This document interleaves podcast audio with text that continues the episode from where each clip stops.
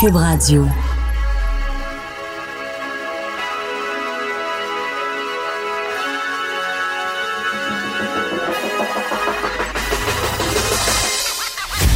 Jonathan Trudeau. Joe, Trudeau et Maude Boutet. Franchement dit. Cube Radio.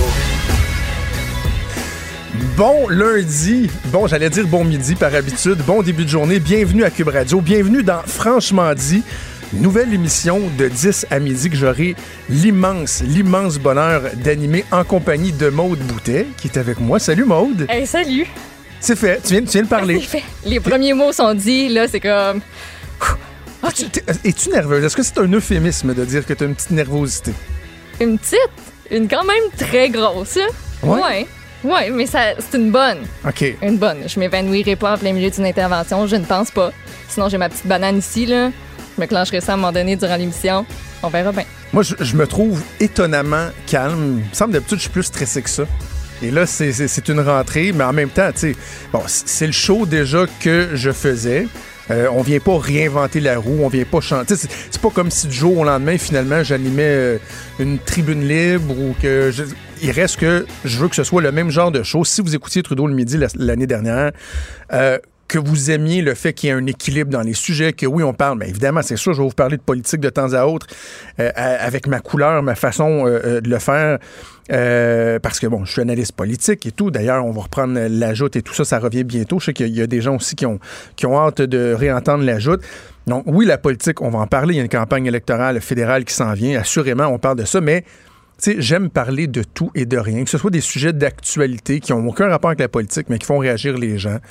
Des nouvelles qui sont insolites. Toi, t'es, bonne aussi dans Mais les nouvelles in- insolites. Mais j'en ai mis une de côté pour, euh, pour ce matin. Ben, insolite, drôle. OK. Parce que. Drôle, pas drôle. Il y a certains hebdos régionaux ou même quotidiens régionaux que moi, je pense que tu as carrément mis ça à map l'année passée avec Benoît Dutrisac. Oui, hein? Ben, il y a toujours des petites trouvailles dans les quotidiens régionaux. Moi, j'adore ça. Puis le quotidien, là, riche en nouvelles. S'il vous plaît, groupe Capital Média, là, on le scrape pas, celui-là. Ouais, ça c'est un des sujets d'ailleurs qui a fait beaucoup réagir euh, dans les temps. On aura l'occasion d'y revenir. Fait bref, 60 minutes.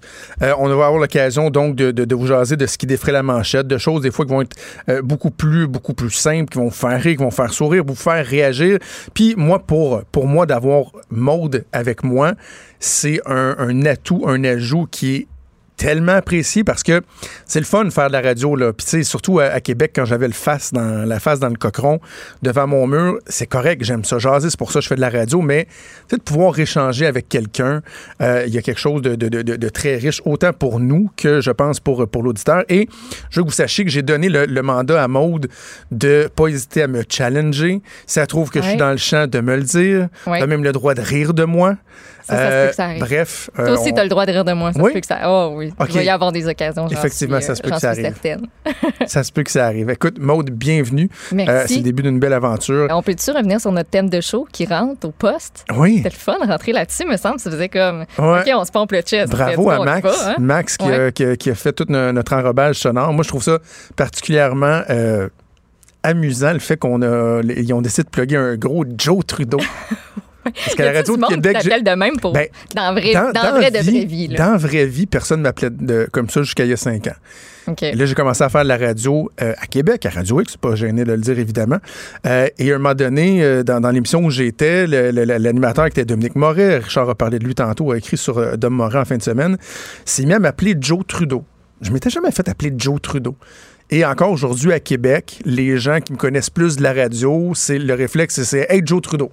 C'est comme devenu un, un- un nom qui, est- qui est habituel. À Cube, on n'utilisait pas ça. Là, je trouve ça euh, sympathique. Avant qu'on commence le show, je veux euh, dire quelques, quelques mots d'usage. Premièrement, féliciter euh, tous les artisans qui ont fait partie de la grille estivale de Cube Radio. C'était excellent, euh, le produit. Je pense évidemment à Caroline Saint-Hilaire, à Macacoto, à François-David Bernier, à Vincent Dessureau, à Joanie Gontier. Des et Joanie, les deux qu'on va entendre comme collaborateurs, comme chroniqueurs dans le show euh, une fois par semaine. Geneviève Peterson qui a pas trop pris de vacances en cet été. Rose Aimé également qui a fait un excellent euh, travail dans euh, le retour. Ces gens-là étaient, euh, étaient appuyés par une équipe de collaborateurs, de chroniqueurs qui ont fait un excellent travail. J'ai beaucoup aimé ce que j'ai vu. Puis je veux les, les, les féliciter parce que d'un, c'est des mandats qui sont pas faciles de, de, de travailler l'été pendant que tout le monde est en vacances. Des fois, les nouvelles, c'est plus tranquille, il y a Ça- moins de choses en fait actualité. relâche, souvent. On Ouais. court un peu. D'ailleurs, toi, tu as, collaboré avec Caroline et Maca tout l'été. Donc, euh, ces gens-là, je les félicite pour leur travail. Puis, sais-tu quoi? J'ai envie, je suis pas un têteux de boss, là. euh, mais j'ai envie de, de lever mon chapeau à, notre, à nos patrons. Parce que de décider de scraper la grille normale d'une d'une station, d'une radio, en plus une jeune radio comme euh, nous, et de dire on va faire ce que moi j'appelle dans le fond une programmation éphémère. Tu sais, que c'est une programmation qui va durer 6, 7, 8 semaines. Des fois, il peut y avoir des belles surprises. Il y a des trucs que tu vas récupérer. Il y a des gens qui vont émerger qu'on va, euh, qu'on va récupé- récupérer. C'est arrivé d'ailleurs cet été. Mais c'est beaucoup de travail, beaucoup d'énergie, beaucoup d'investissement, même des sous, là, pas juste du temps, des sous pour quelque chose qui va durer quelques semaines. Mais tu sais quoi, Monde? Je trouve que c'est très, très, très intelligent parce qu'on on a tous les deux euh, travaillé dans d'autres radios. C'est pas facile l'été. C'est pas facile l'été parce que tu demandes à des gens de reprendre la barre d'émissions qui sont déjà implantées. Tu as un produit, tu as des gens qui écoutent ce produit-là et qui s'attendent à avoir ce produit-là, mais tu demandes à quelqu'un d'autre d'être ce qu'il n'est pas.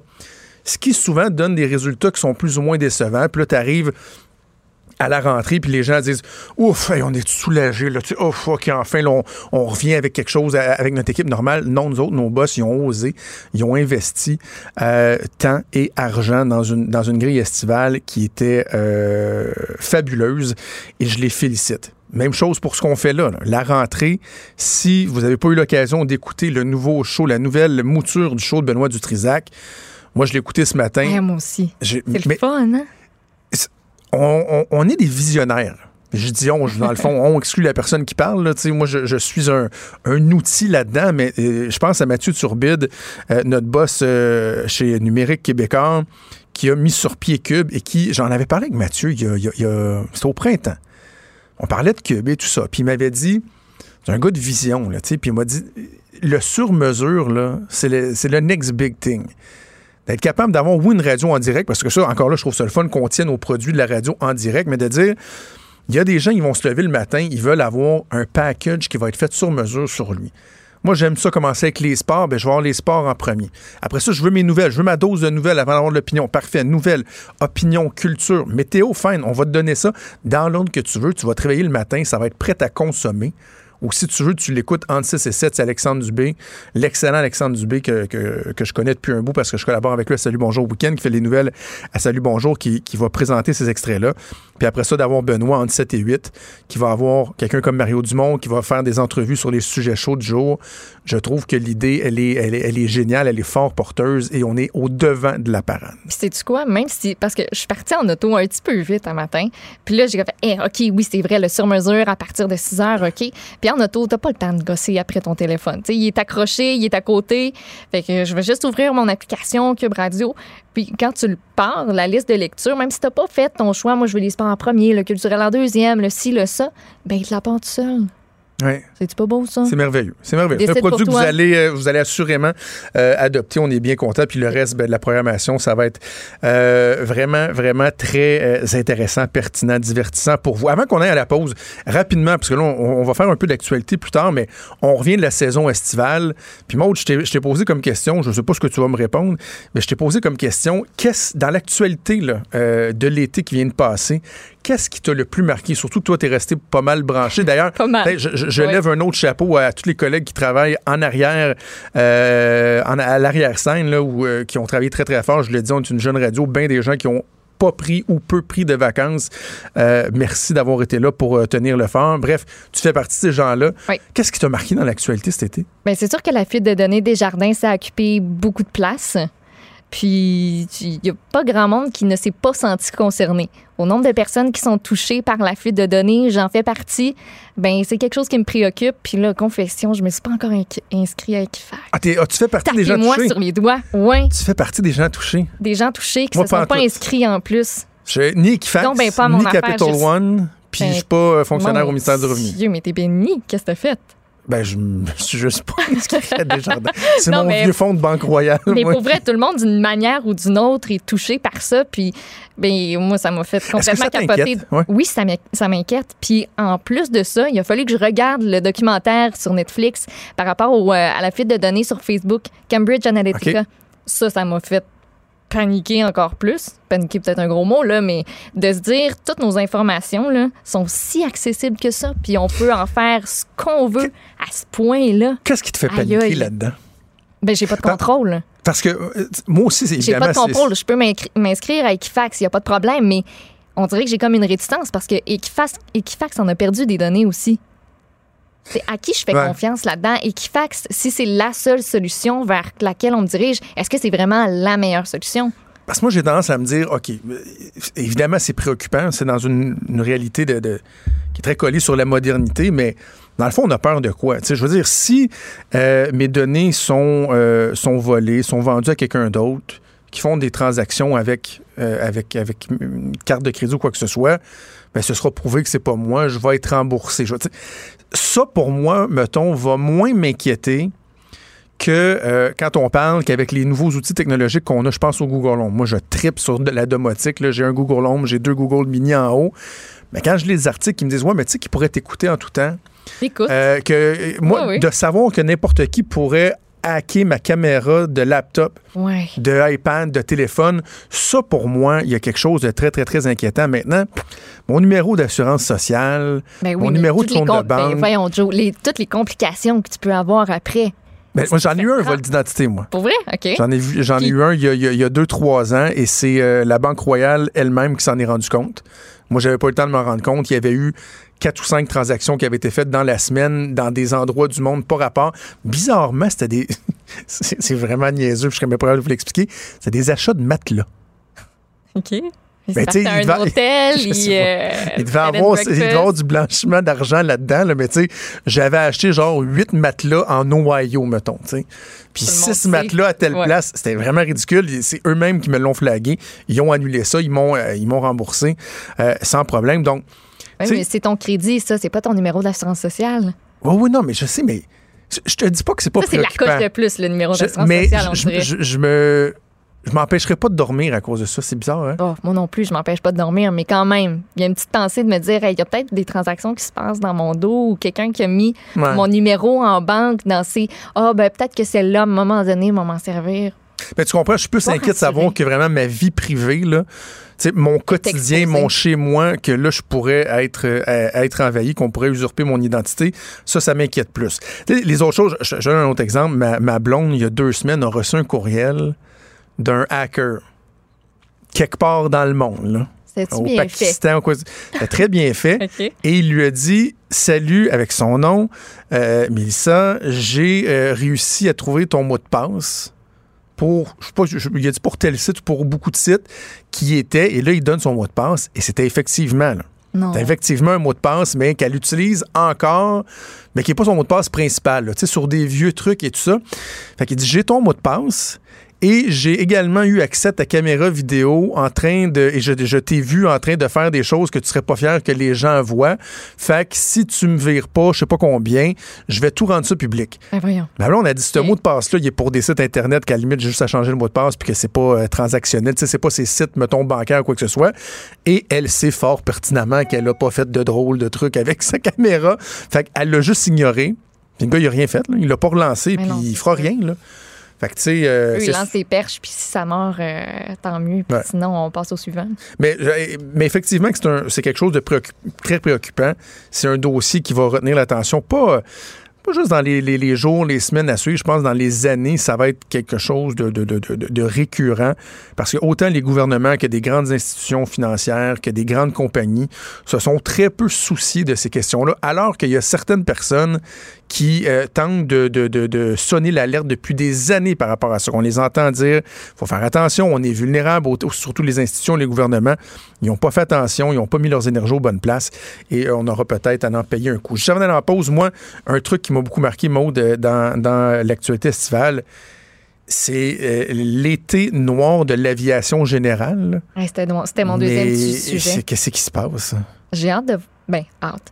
J'ai hâte de voir le bilan Ouais. de ce que ça a été répertorié, là, le nombre d'accidents, puis il y en a beaucoup qui ont été mortels. là. Oui, et, et ça a enlevé le goût à bien des gens de voler. Là. Je pense à, à notre collègue et ami Vincent Dessureau, qui est pilote, qui a un petit avion. J'en ai parlé avec lui cet été, puis il a comme décidé de prendre un break. Puis le pire, c'est que moi, j'ai travaillé dans le milieu aéroportuaire où j'ai étudié beaucoup des histoires de, de, de, de crash et tout ça. Puis tu sais, il y avait eu, rappelle-toi, le- le- l'année noire de l'aviation commerciale avec Malaysia Airlines, euh, deux vols et tout. Bon, il y en avait eu d'autres. Puis la conclusion de bien des gens, c'est que c'était le fruit du hasard. C'est pas parce qu'on était dans une vague où, par exemple, il y avait du piratage euh, d'instrumentation à bord des Ça avions. a donné de même. Ça a donné de même. Mais tu sais, des fois, ça peut éveiller les Mais là, consciences. ça donne beaucoup de même. Oui, parce que la- la- l'aviation générale, euh, bon, est-ce que des fois, c'est des avions qui sont trop vieux? Est-ce que les maintenances sont faites de, de, de, de, de bonne façon? En même temps, on ne veut pas sauter aux conclusions. Il y aura des rapports d'enquête sur bien des événements qui sont survenus cet été, mais euh, il y a quelque chose d'inquiétant. Puis même si, oui, on le sait, l'avion, c'est le moyen de transport le plus sécuritaire, il reste que tu as un lâcher-prise qui est tellement grand quand tu es en avion, là. Moi, j'adorais prendre, la- j'en ai déjà parlé à Cube, j'adorais prendre l'avion. J'ai même euh, déjà suivi un, cours de pilotage d'un jour où j'ai eu l'occasion d'être aux commandes d'un Cessna et tout. Puis le fait d'avoir travaillé dans le milieu aéroportuaire, d'avoir fait de la gestion de crise, de, communica- de communication, on dirait que ça m'a comme sensibilisé. Puis même si tu sais que ça arrive pas souvent, le fait de savoir que quand ça arrive, t'as aucun contrôle, t'es en chute libre. Tu sais, en auto, euh, tu peux breaker, tu sacrer sur le bas. Tu sais, en avion, là, ça pardonne pas beaucoup. Je pense qu'il y a- Soit t'attaches ta ceinture, puis euh, tu fais tes prières. Ouais. Pas mal. Bref, pour les gens qui avaient peur de l'avion, je pense que la dernière, euh, les dernières semaines n'ont rien fait pour aider. Hey, on va faire une première pause et euh, restez absolument à l'écoute parce que ce matin, dans Franchement, dans c'est drôle, franchement ça. Tu sais que Martineau avait une émission qui s'appelait Franchement Martineau LCN et là, nous, c'est franchement dit. Dans Politiquement Incorrect, il y a Christian Dufour qui était là pour parler de, euh, du scrutin proportionnel, un livre qui vient de publier, il y a eu des commentaires très, très, très sévères à l'endroit du dossier, mais également de notre prochain invité, Jean-Pierre Charbonneau, que vous connaissez bien, qui est un ancien député du Parti québécois, ancien président de l'Assemblée nationale, également président du mouvement Démocratie Nouvelle qui prône ce nouveau mode de scrutin. Il va être avec nous au retour de la pause pour réagir. Restez là. Franchement dit. Jonathan Trudeau. Et Maude Boutet. Appelez ou textez au 187 Cube Radio 1877 827 2346. Cube Radio. Celui qui a reçu un quart de million de subventions du ministère de la Justice à même nos taxes pour laver le cerveau des Québécois pour un système qui va diminuer le pouvoir du Québec. C'est ça, Jean-Pierre Charbonneau? Ça fait depuis euh, 15 ans quand même les fonds publics, ils, nous lancent dans un tas de, réflexions qui aboutissent à rien. Moi, Jean-Pierre Charbonneau, là, ma tête est faite. Non, je pense que, écoutez, plus sérieusement, je commençais pas à attaquer personnellement Jean-Pierre euh, euh, Charbonneau, là, au-delà du fait qu'on est... euh, c'est un adversaire. Là. Euh, ce que je trouve, c'est qu'il y a des péquistes, à un moment donné, qui sont déconnectés du pouvoir québécois. Et c'est ça un peu le drame. Puis j'en parle dans mon livre. Moi, moi le- la boussole dans mon livre, c'est le pouvoir québécois. On va justement aller le rejoindre, Jean-Pierre Charbonneau, président du mouvement Démocratie Nouvelle, ancien député du Parti québécois, ancien président de l'Assemblée nationale, également ministre. Bon avant-midi, Monsieur Charbonneau. Bon avant-midi. Là, Avez-vous, euh, y a-t-il un petit peu de boucan qui vous sort des oreilles là, en entendant les propos que Christian Dufour a tenus dans l'émission de, de Richard Martineau ce matin? Non, Christian Dufour est égal à lui-même, c'est-à-dire c'est un polémiste, c'est quelqu'un qui dit qu'il s'attaque pas aux gens de façon personnelle, mais qui le fait constamment. Alors, euh, je suis pas très surpris du personnage. Et euh, quant à sa thèse, ben, je pense que sa thèse euh, tient pas la route. Mais ça, je pense que vos questions vont peut-être nous permettre de, de clarifier. Ben oui. que c'est comme si Christian Dufour était le seul dépositaire euh, de l'avenir du Québec français. Et je trouve ça un peu fort pour quelqu'un qui finalement a conseillé aux gens de voter non au deux référendums. Mais en même temps, euh, M. Charbonneau, il, y a des questions qui sont soulevées qui sont loin d'être inintéressantes. Il y a Mathieu Bock-Côté, bon, vous me direz peut-être c'est un autre polémiste, Mathieu Bock-Côté qui s'est penché euh, là-dessus également dans le journal, dans sa chronique d'hier. Euh, prenons euh, spécifiquement la notion de la, majorité historique francophone au Québec. Ce que Christian Dufour avance, thèse qui est défendue par Mathieu Bock-Côté, puis tantôt Christian Dufour disait qu'il s'attend à ce qu'il y ait, ait d'autres gens bien connus, bien en vue qui viennent défendre cette thèse-là. Ils disent que le modèle euh, fait en sorte de favoriser la majorité historique francophone. Et dans une Amérique où on est bien, bien seul et que bien euh, des gens euh, s'inquiètent de l'avenir du français, de la pérennité du français, que ce serait une façon de protéger le fait français. Ben oui, mais ça tient pas la route. Regardez l'histoire. Combien de fois depuis 50 ans le Parti libéral, par exemple, du Québec a été au pouvoir?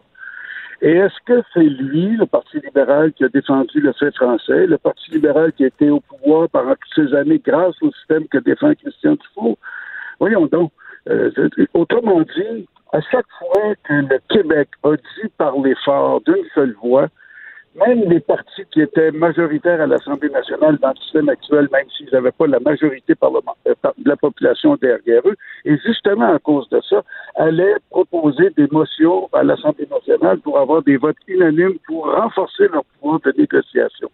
Alors, c'est pas exact de dire que le Québec français est protégé par le système électoral actuel. C'est faux, ça. Euh, on peut très bien avoir une protection du Québec français dans un système où la majorité de la population se sent représentée parce que on n'a pas un parti qui est au pouvoir avec 37% de la plus populaire et que les deux tiers ont voté contre lui. C'est comme s'il y avait un lien à faire, euh, et je me fais l'avocat du diable, puis je, moi, oh ma tête n'est pas totalement faite. Ma, ma, tête n'est pas totalement faite, mais c'est comme si il y avait un. On a parlé dans les dernières semaines, entre autres, avec les, jeunes libéraux qui étaient en congrès, de la notion d'interculturalisme versus le multiculturalisme. Des gens qui disent qu'avec le multiculturalisme, notre identité, alors qu'on parle beaucoup de nationalisme, euh, c'est ainsi au Québec, qu'avec le multiculturalisme, notre identité était un peu diluée. Et là, je fais le parallèle parce que c'est un peu ce que les gens comme Dufour avancent, c'est de dire, ben, avec un mode euh, proportionnel où chacun peut se faire entendre ou avoir quelques voix à l'Assemblée nationale, euh, si tant est qu'ils ont un, certain appui, ben, ils vont être là et là, finalement... c'est pas exact de dire que chacun. C'est-à-dire qu'il y aurait malgré tout des exigences minimum. Autrement dit, un parti qui n'aurait pas 5, 7% d'appui populaire dans la population se pas avec des députés à l'Assemblée nationale. Alors, il y a un contexte qui fait que si, par exemple, des partis qui sont pas majoritaires, mais qui s'allient avec d'autres, prenons un exemple très concret, la loi qui a été votée au mois de juin sur euh, la laïcité. Oui, 21 le gouvernement avait une majorité parlementaire. Mais heureusement qu'il y avait un autre parti nationaliste, en l'occurrence le Parti québécois, et les deux ensemble avaient obtenu 53 de l'appui de la population. Ce qui fait que la loi n'a pas été votée uniquement avec la, légalité parlementaire, mais elle a été votée par la légitimité d'une population majoritaire derrière laquelle étaient ces deux partis-là, devant laquelle étaient ces deux partis-là. Alors, qu'est-ce que serait la différence? Si on avait un mode de scrutin qui aurait fait en sorte qu'on aurait eu un gouvernement soit de coalition, soit majoritaire appuyé euh, par un ou l'autre des partis d'opposition sur des questions fondamentales. Et encore une fois, tant les libéraux au pouvoir longtemps euh, ont eu à faire des, négociations avec le reste du Canada, au nom PQ, à chaque fois, ils allaient faire, euh, aller chercher une motion à l'Assemblée nationale pour obtenir l'appui des autres partis. Pourquoi? Pour créer un rapport de force. Et entre-temps, euh, sur des questions qui sont euh, internes au Québec où il n'y avait pas de conflit avec le reste du Canada, euh, à bien des occasions, le parti qui a été au, parti au pouvoir avec le mode de scrutin que défend Christian Dufault a été un adversaire du fait français au Québec. Alors, c'est faire, faire une équation qui n'existe pas, qui n'a pas existé dans la réalité. Mais, mais M. Charbonneau, si vous dites qu'il y a un poids, qu'il y a une signification à l'unanimité, à un vote unanime, par exemple, adopté par l'Assemblée nationale, oui, ça a été fait au cours des dernières années, des dernières décennies, alors que le bipartisme prônait ou qu'il y avait trois partis bien établis. Mais si à peu près chaque idéologie réussit à envoyer des représentants à l'Assemblée nationale, parce qu'ils auront potentiellement un appui euh, suffisant pour avoir un, deux députés, là, ça peut être trois, quatre partis qui auront un, deux députés. Des fois, cette unanimité-là, il me semble que effectivement, ce serait plus difficile à atteindre. Oui, mais vous parlez de. de si, imaginez-vous ce que ça veut dire, là, une population de 8 millions et demi d'habitants, où disons 6, 7, 8 10 des gens voteraient derrière un parti politique. C'est pas mal de monde qui, finalement, euh, que, que Christian Dufour ne veut pas voir représenter à l'Assemblée nationale. Ce serait 8, 10 de la population qui serait écartée des débats publics et qui n'aurait pas l'impression que l'Assemblée nationale les représente. C'est ça qu'on veut, une espèce de démocratie à quelques vitesses, selon qu'on est dans une grosse gang ou dans une gang minoritaire. La, démocratie, c'est une espèce de, de, conciliation des différents intérêts minoritaires et majoritaires dans une société. Et c'est pas vrai que c'est la domination exclusive d'une gang, surtout si ce groupe-là, finalement, parce qu'actuellement, le Québec français, je m'excuse, il n'est pas homogène il est divisé dans quatre partis politiques. quatre partis politiques qui représentent.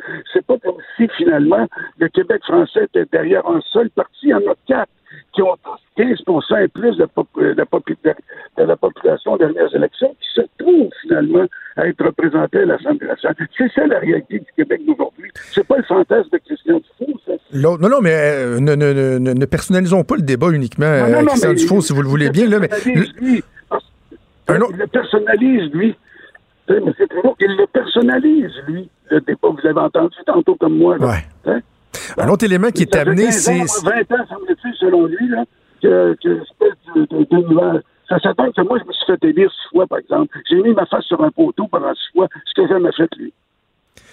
Un autre élément qui est apporté, c'est euh, l'aspect démocratique. Parce qu'on dit, bon, si on veut bien euh, euh, refléter le, choix démocratique des gens, ben, le mode de scrutin proportionnel peut être plus efficace parce que, comme vous le disiez, ben, bon nombre de gens qui votent pour un parti, des fois, ne se voient pas représentés. Là, ils pourraient avoir voix au chapitre. Par contre, ce que M. Dufour disait ce matin, c'est que dans ce type d'élection-là, souvent, lors de, la soirée électorale, du jour de l'élection, on n'est pas encore en mesure de savoir qui va former le gouvernement. Là, c'est des partis, des chefs de partis qui vont s'asseoir pendant quelques journées, une semaine, deux semaines, négocier. Puis moi, je vais te donner ci, toi, tu vas me donner ça. Puis finalement, le résultat en bout de ligne, les gens qui vont tenir le pouvoir, ben, ce sera pas nécessairement le reflet de ce que la population voulait au final. Encore une fois, c'est faux. Regardez l'Allemagne y compris la dernière fois où il y a eu pendant quelques semaines des négociations. Mais le résultat, c'est qu'une fois qu'ils ont un gouvernement, les gouvernements sont stables. Ils dirigent des partis, des, des sociétés euh, avancées technologiquement, économiquement. L'Allemagne, c'est pas un pays du tiers-monde. L'Écosse, c'est pas un pays du tiers-monde. Les pays scandinaves ne sont pas des pays du tiers-monde. Et c'est pas parce qu'à un moment donné, t'as pas le pilon, le piton automatique ce soir pour savoir le lendemain qui forme le gouvernement. Parce que qu'est-ce qui arrive à ce moment-là? Si parfois il faut négocier entre des partis pour obtenir une majorité parlementaire, qui, derrière laquelle se retrouve une majorité de la population, ça vaut la peine d'attendre quelques temps, c'est-à-dire deux, trois semaines, pour qu'il y ait des négociations. Le résultat, c'est que si ces partis-là, chacun met de l'eau dans leur vin et qu'ils trouvent des compromis qui, au total, font en sorte que la majorité des gens se retrouvent mieux représentés, en bout du compte, c'est quoi le problème? Parce que de toute façon, le soir des élections, le gouvernement qui est en place, il continue de gouverner. Des fois, ça prend deux, trois semaines avant que le nouveau gouvernement soit assermenté. La transition. Oui, ben alors la transition, elle peut se faire d'une façon ou d'une autre encore là, là comme si Christian Dufault donnait l'impression que le soir des élections, non seulement on connaît, mais le nouveau premier ministre se met à, diriger. Ben, il dirige une, euh, une, transition, puis entre-temps, le Québec continue à être gouverné par le gouvernement sortant. C'est comme ça dans les autres sociétés aussi, hein? Parce que quand on négocie entre-temps le gouvernement en place en Allemagne, en, Écosse, dans les pays scandinaves, ou dans la majorité des pays où il y a des modes de scrutin de type proportionnel, bien, le gouvernement reste en place, tout fait ce qu'il a à faire comme c'est nous quand il y a une transition. En terminant, M. Charbonneau, vous, venez de dire des fois ça vaut la peine d'attendre. Est-ce que le même raisonnement ne devrait pas s'appliquer quand euh, tu as la possibilité de tenir la prochaine élection provinciale en 2022 déjà avec un nouveau mode de scrutin? Parce que de plus en plus, on sent que cette possibilité-là de plutôt tenir un référendum lors de l'élection 2022 pour, euh, pour aller euh, sonder euh, les Québécois. Euh, de plus en plus, c'est un scénario qui est évoqué. Je lisais, bon, au printemps, vous, vous sembliez être rassuré par les propos de M. Legault. Pas vous décevoir, mais en coulisses, ce qu'on entend, c'est que de plus en plus, on chemine vers ce scénario-là où il y aurait un référendum lors de la prochaine élection. Est-ce que vous ne trouvez pas, un grand démocrate que vous êtes, M. Charbonneau, que justement, ça vaudrait la peine d'attendre et de, bien euh, sonder, d'avoir l'avis des Québécois sur une question aussi fondamentale que celle-là? Ça fait depuis 1900 qu'on parle de cette question-là. Il y a eu trois consultations générales depuis 20 ans au Québec sur cette question-là. Et des partis, pour la première fois dans l'histoire, se sont engagés majoritairement aux dernières élections. Si aujourd'hui ils veulent plus honorer leurs paroles, puis qu'ils veulent retarder, puis éloigner le calice, parce que qu'est-ce que c'est la réalité? C'est que deux sortes de personnes qui actuellement demandent un référendum puis d'attendre. Il y a ceux qui, comme Christian Dufour, veulent absolument pas le changement il y en a plusieurs, un certain nombre d'entre eux comme eux. Alors, ils se font les, apôtres de la démocratie en un référendum. Et les autres, mais c'est beaucoup les députés en place qui craignent finalement d'être sacrifiés à l'hôtel du changement. Ben oui, ben oui. Ils sont tous embarqués dans l'autobus de François Legault, c'était marqué sur euh, l'autobus réforme du mode de scrutin mise en place pour 2022. Alors, Tu sais, dans un cas comme dans l'autre. Mais les Québécois n'ont pas voté pour ça, M. Charbonneau. Tu sais, je, je veux dire, non, dans, les priorités qui étaient évoquées dans la campagne électorale, vous connaissez ça autant que moi. C'est- pas, c'est mais- pas un ballot question, là, la réforme du mode de scrutin. Puis je comprends qu'on en parle depuis longtemps. Puis c'est vrai, vous avez raison. Par le passé, souvent, les élus se sont sauvés puis on, on fait preuve de- de- de- de- d'une absence de courage pathétique parce qu'ils voulaient garder leur job. Ils se sont, dit, Hey, si ça fonctionnait à la dernière élection, on touchera pas à ça. Mais il reste qu'on s'en rend compte, il y a des questions qui se posent. Puis moi, je me dis, il n'y a rien de plus fondamental que la démocratie, que notre façon d'élire notre gouvernement, les gens qui nous gouvernent. Puis il me semble qu'on devrait, on devrait avoir le pouls réel des Québécois au lieu des sondages puis des bonnes intentions, non? Ben, écoutez, à la limite, moi, je suis pas premier ministre. Si le premier ministre décide de retarder euh, de, de quelques années, et puis que finalement, ce que je dis, c'est qu'il y a une loi qui va être déposée d'ici le 1er octobre, que la loi soit déposée, qu'elle soit votée, et que les citoyens votent sur le projet de loi qui aurait été adopté par l'Assemblée nationale, et non pas sur une idée. Les gens Donc, ils pourraient voter lors, lors de l'élection de 2022. Oui, mais de voter sur une loi qui aurait été adoptée, qui ne resterait qu'à mettre en vigueur. Donc, 2022 Ça, c'est pourrait être encore selon l'ancien modèle, mais que les gens pourraient voter. Ben, moi, je pense qu'il y y a là- il y a là un compromis, M. Charbonneau? Ben, écoutez, moi, c'est pas le premier ministre. C'est pas mon choix, mais c'est pas nono. J'ai fait 25 ans de politique. J'avais fait état de mes états de service en politique. Bon, mais je sais comment ça fonctionne, la politique. Alors, si c'est le cas, mais il y a une option qui serait intéressante puis qui serait le compromis véritable.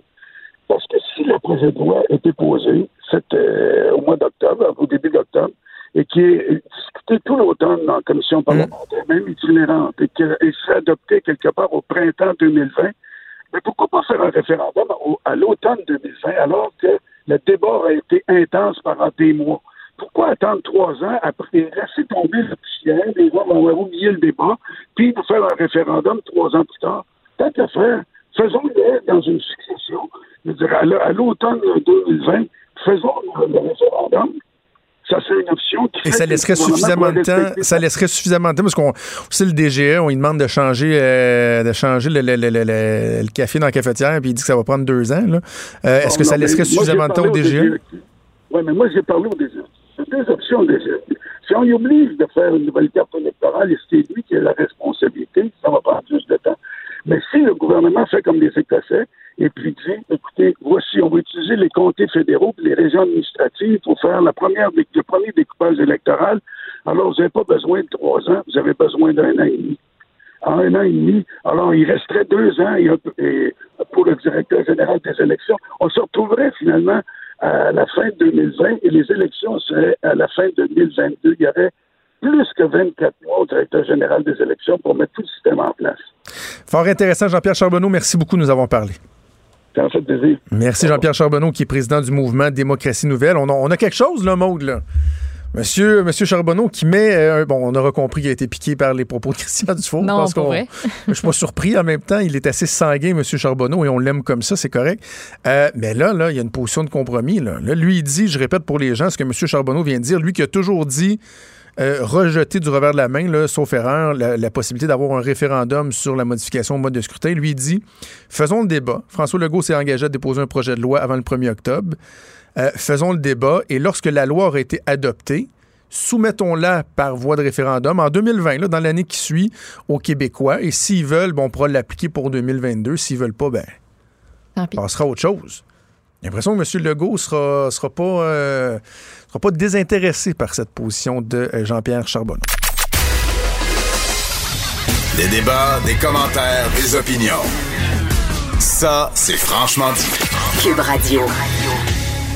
Maude, dis-moi, toi, est-ce que tu serais euh, partante pour euh, retrouver un club de baseball à Montréal? Parce que t'es, t'es toute jeune, t'as pas, les expos, Ouais. t'as pas trop connu ça, toi, là. là. Je suis allée une fois. Ah oui? m'y a amené. Ben oui. On avait même une balle puis tout ça. C'était c'était bien le fun. J'aime vraiment ça, le baseball. Ah oui? Oui, c'est comme un, un de mes sports pas mal euh, préférés à regarder. Mettons, mon frère a joué longtemps. Euh, il était lanceur. Fait que, quand tu traînes un enfant, tu traînes l'autre. Ben oui. Quand tu vas voir euh, le gars, ben la sœur a suit. Puis la fois où les Blue Jays ont vraiment tout éclaté, là, tu sais, l'année des, Ben oui. des records, là. J'étais à Toronto cette année-là, puis j'étais à une coupe de match, puis j'aime ça, l'ambiance. J'ai jamais été. Ah, J'ai jamais été voir les Blue Jays. Ah, c'est le fun encore les plus avec le toit mais- ouvert. OK. Ben, moi, j'ai hâte de voir parce que dans les prochains mois, prochaines années, on va beaucoup en parler. Est-ce que, premièrement, il y a une opportunité réelle d'obtenir euh, une équipe? Mais sinon, euh, est-ce qu'on va avoir un nouveau stand? Quel genre de stand? Qui va payer pour ça? Des questions qui sont très intéressantes. Et il y a des sondages qui sont faits, dont un sondage qui a été publié euh, en fin de semaine dans le journal. Et on va en discuter avec Jack Jedwam, qui est directeur de l'Association d'études canadiennes, qui est en ligne. Bon avant-midi, M. Jedwab. Merci, Jonathan. Alors, plusieurs aspects abordés avec vous. Euh, premièrement, j'ai envie de vous parler de l'appétit ou non euh, des Québécois à avoir un club de baseball. Lorsqu'on pose la question aux gens, est-ce que vous êtes intéressé au baseball? Est-ce que vous souhaitez que les, le baseball revienne à Montréal? Et si oui, est-ce que vous serez présent? Comptez-vous acheter des billets? Qu'est-ce qu'on dit?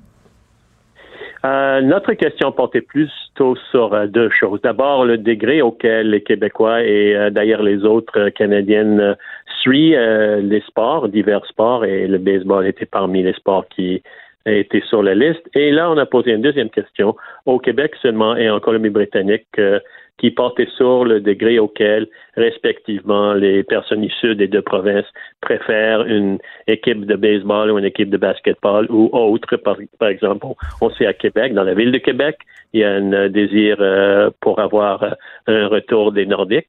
Hein, on n'en oui. parle pas beaucoup, mais euh, on, On en sait parle moins. justement. Oui, justement, Québécois, c'est le a un lien entre Québécois et le désir d'avoir un- une euh, équipe euh, de hockey à Québec. Mais euh, ici- ailleurs dans- en, en province, ici, euh, je, le débat porte plutôt sur le baseball versus après le championnat euh, au basket et la victoire des Raptors, il y avait un intérêt euh, qu'on voit dans notre en- enquête d'opinion, un intérêt pour une équipe de basket, notamment pour les moins, 30 de, moins de 35 ans. Oui, parce qu'il y avait eu un article dans le Global Mail publié euh, il y a quelques semaines de ça où euh, vous aviez démontré que, euh, bon, on parle de baseball, mais si on pose la question, entre autres, aux jeunes, en ce moment, c'est le basketball qui aurait le plus la cote. Oui, c'est sûr, c'est quand même assez serré en termes de résultats parce que c'est autour de 42% des personnes qui ont moins de 35 ans au Québec qui préfèrent une équipe de basket sur une équipe de baseball. Euh, dans d'autres démographiques, 35 ans et plus, euh, c'est beaucoup plus euh, intéressé, intéressant pour les Québécois d'obtenir une équipe. Ou c'est-à-dire qu'ils sont beaucoup plus intéressés à avoir une équipe de baseball qu'une équipe de basket. Maintenant, il faut tenir en compte ce que vous avez mentionné justement dans les commentaires à mode, que euh, le démographique euh, de 35 ans et plus a un rappel probablement plus profond des expos quand cette équipe était là, tandis que ceux qui ont moins de 35 ans, euh, pour eux, les expos, c'était quelque chose probablement qu'ils ont entendu parler ou dans les médias ou auprès de leurs parents. Puis on parlait aussi d'à quel point on suit plus un sport qu'un autre dans chaque province. Est-ce que le fait qu'il y ait une équipe professionnelle ou non, ça a une influence là-dessus? Euh, fort probablement, parce qu'on voit qu'ici, à Montréal et au Québec, euh, c'est le hockey qui est très, très dominant.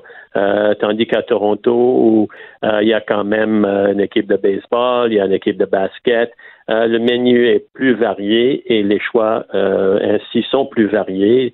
Et la compétition, si on veut voir la présence de multiples équipes professionnelles comme compétitifs, et sûrement il y a des compétitions pour les, euh, les téléspectateurs et autres, euh, est plus, est plus euh, difficile, si on veut, se, se constitue plus un défi à Toronto qu'à Montréal. Où Montréal, c'est le hockey versus le football canadien qui a des défis importants à surmonter.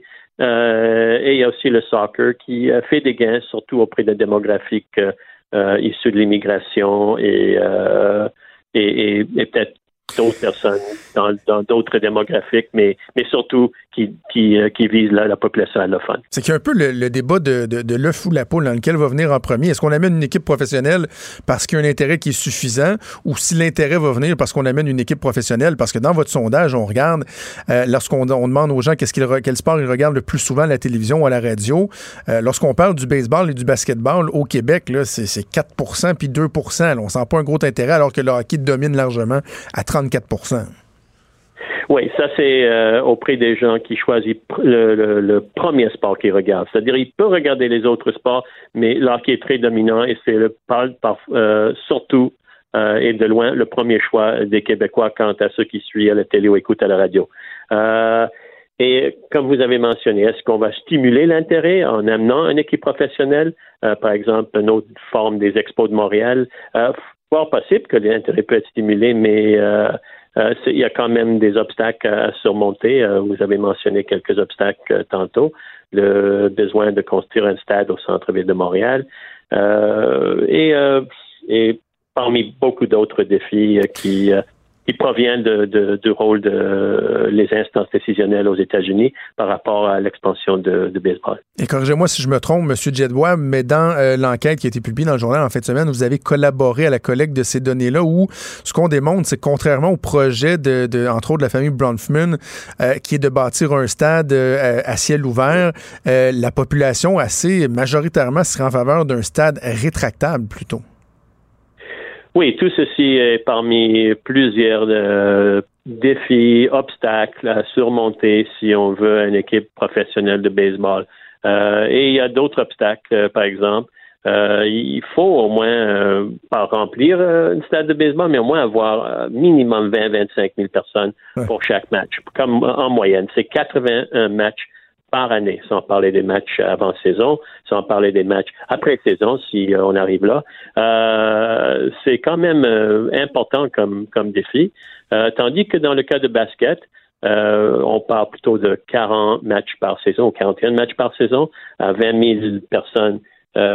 c'est très, très correct comme nombre de participants à, à des matchs de, de basket.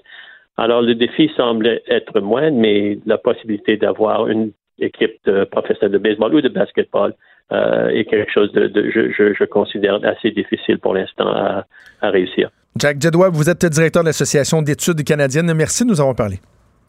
Merci Jonathan, merci Maude. Merci beaucoup.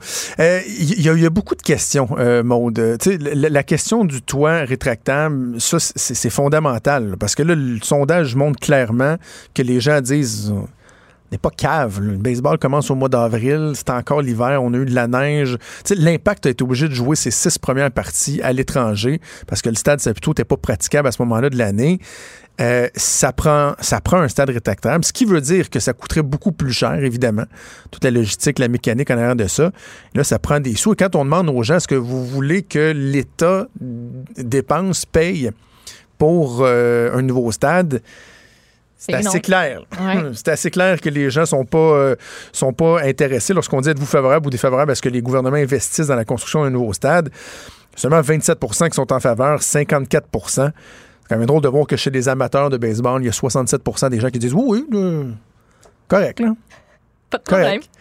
euh, donc, c'est très, très cher. Et l'autre, l'autre aspect qui est intéressant, c'est qu'on a demandé aux gens qu'est-ce qu'ils pensaient de, du fameux projet euh, de travailler, euh, d'avoir une équipe en garde partagée, là, avec les Devil Rays de Tampa Bay. Oui. Euh, comment ils s'appelleraient? Est-ce que ce serait les Rays du Diable de Montréal? Les Rays du Diable? Ben, je sais pas, les Devil Rays, ah, c'est pas mal ça. c'est laid. Traduis-moi mais... pas ça en français. non? Non. Fait français, les Rays du Diable. Hey bro, viens-tu voir les Rays du Diable à soir? Ouais. Go, Ray, go. Go, Ray, go. Non, non, les gens, écoute, c'est pas... Euh, tu vois, je, tu, tu, tu, les gens disent c'est 34% qui sont favorables à ce projet-là. Défavorables, 34% également. Moi, je vais vous dire, je suis pas un gars de Québec, parce que je suis un Lavallois, là. Bon. Très fier, mais euh, expatrié depuis 16 ans maintenant, j'ai vécu toute la saga où toi aussi tu étais encore à Québec à ce moment-là, où on pensait que les Nordiques reviendraient et tout ça. Et finalement, on s'est rendu compte que, tu sais, on a été un peu manipulé, là. On a été un peu. Euh, le, le, le, le, faire valoir. On, on, a servi de monnaie d'échange, en fait, à la Ligue nationale, à Gary Bettman, pour faire monter les enchères un peu ailleurs. Euh, on s'est senti un peu comme des cocus pas contents. Et j'ai l'impression que dans le cas de Montréal puis l'histoire des Devil Rays, c'est un peu ça aussi. Là. On sert de, de, de, de, monnaie d'échange mm. entre la Ligue et la ville de Tampa Bay pour euh, les, les, convaincre de, construire un nouveau stade ou peu importe. Là. C'est un peu con. L'équipe, on peut-tu au complet ou pas? Tu sors avec quelqu'un ou tu sors pas avec. Tu sais. Relation ouverte ou pas. Ouais, c'est ça. On magazine. pas trop pas. relation ouverte. Mais ça, on aura le débat si tu veux une autre fois. on va faire une pause et on revient avec Emmanuel Latraverse. Des débats, des commentaires, des opinions. Ça, c'est franchement dit. Cube Radio. Quel plaisir de retrouver ma collègue et amie Emmanuel Latraverse. Salut Emmanuel. Bonjour. T'as passé un bel été? Magnifique. J'ai complètement décroché. oui. Ben, c'est bon, il y en a qui sont meilleurs que d'autres pour, euh, pour décrocher, mais là, on raccroche puis assez vite, Emmanuel. Hein? Oui.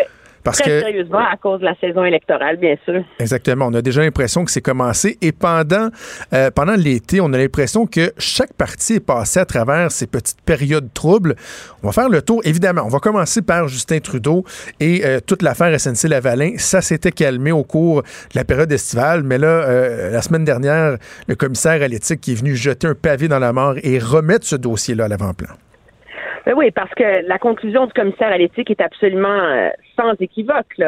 C'est que euh, Justin Trudeau est blâmé pour avoir enfreint euh, le code d'éthique. Pourquoi? Parce que il a fait pression sur son personnel politique. Il a donné des ordres pour qu'on fasse pression et qu'on fasse changer d'idée la procureure générale qui ne voulait pas intervenir dans le dossier et ne voulait pas intervenir pour finalement offrir un accord de réparation à SNC-Lavalin et lui, lui lui éviter des poursuites criminelles. Ce qui est intéressant là-dedans, moi, la question, je sais pas si c'est comme ça pour toi, mais la question que tout le monde me pose, c'est ça va-tu faire encore plus mal à Justin Trudeau? Est-ce qu'il va avoir un autre prix politique à payer? Ça va être quoi l'impact? Oui, je suis curieux de t'entendre. Moi, je me suis exprimé un peu là-dessus la semaine dernière. Euh, vas-y, je t'écoute puis je te, donne mon, mon, point de vue après. Ben, moi, je pense qu'il est peut-être un peu trop tôt pour le dire. Pourquoi? Parce que juste, jusqu'ici, tout ce débat-là, euh, tu sais, dans l'opinion publique, là, pas pour les obsédés de politique, là, comme nous, là, ça a été qui on croit? Est-ce qu'on croit Justin Trudeau qui voulait bien agir pour sauver des jobs au Québec? Ou est-ce qu'on sauver un fleuron de l'industrie du génie? Ou est-ce qu'on croit Jody Wilson-Raybould qui plaidait que ça portait atteinte à euh, l'indépendance judiciaire? Et le prix politique de ce dilemme-là, Justin Trudeau, il l'a payé déjà, là. Je veux dire, il a chuté dans les sondages, sa réputation, sa crédibilité auprès des Canadiens. Ça, c'est comme si la dette est payée là, pour le chef libéral, alors qu'on rentre en campagne électorale. Moi, je pense que là où ce rapport-là change la donne, c'est que il expose très clairement l'autre côté du débat. C'est qu'il nous donne un verdict sur si c'était légitime ou pas pour le premier ministre d'intervenir. Et c'est quand même, euh, les gens peuvent penser que c'est très technique, là. On est d'ici du côté de la frontière et on déchire notre chemise sur euh, l'administration Trump euh, qui respecte pas les règles d'éthique, euh, qui fait des interventions partisanes quand il devrait pas, etc. Ben c'est ça là que que nous que nous c'est le portrait que nous dresse le commissaire Dion. C'est il y a eu atteinte à l'indépendance judiciaire, puis c'est important, ça c'est un des fondements de notre démocratie. Et ce qui est absolument ahurissant dans ce rapport-là, c'est de voir à quel point, je veux dire, le bureau du premier ministre travaillait main dans la main avec SNC-Lavalin pour les aider à plaider leur cause. Le bureau du premier ministre avait en main les rapports, les avis juridiques de SNC-Lavalin dans le dos de la procureure générale. Alors ça, c'est assez, euh, c'est assez, euh, c'est assez inquiétant. Je pense que ça soulève d'immenses doutes sur l'intégrité de ce gouvernement-là, sur l'argument de, tu sais, la fin justifie les moyens. Mais en même temps, jusqu'ici, c'est pas un argumentaire que l'opposition a été très habile à monter et à faire auprès de l'électorat. Et, euh, et avant que cet élément-là euh, de ce problème et de ce scandale-là percole auprès de l'électeur moyen assez pour lui faire douter Justin Trudeau. Moi, je pense qu'on n'est pas encore. Mais, euh, moi, en fait, en même temps, j'ai l'impression que c'est là où le rapport du, commissaire peut, euh, peut avoir une importance. Tu disais tantôt, tu sais, est-ce qu'il y aura un autre prix politique à payer? Je pense pas, mais ça peut confirmer le prix politique qu'il avait payé. Parce que, bon, il y avait eu une certaine embellie, il faisait un retour dans les sondages. J'ai l'impression que ça peut le confirmer. Pourquoi? Parce que les gens, non seulement, bon, voient la proximité qu'il y avait SNC-Lavalin, voit aussi que le cabinet du premier ministre a carrément fait obstruction à l'enquête du commissaire.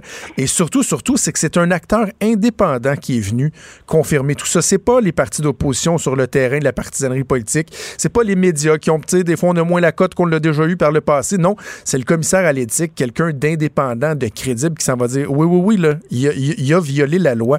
Et en ce sens-là, j'ai l'impression que ce que tu dis que les oppositions ont eu de la difficulté peut-être à faire un peu, euh, le commissaire va les aider avec ça, veut, veut pas?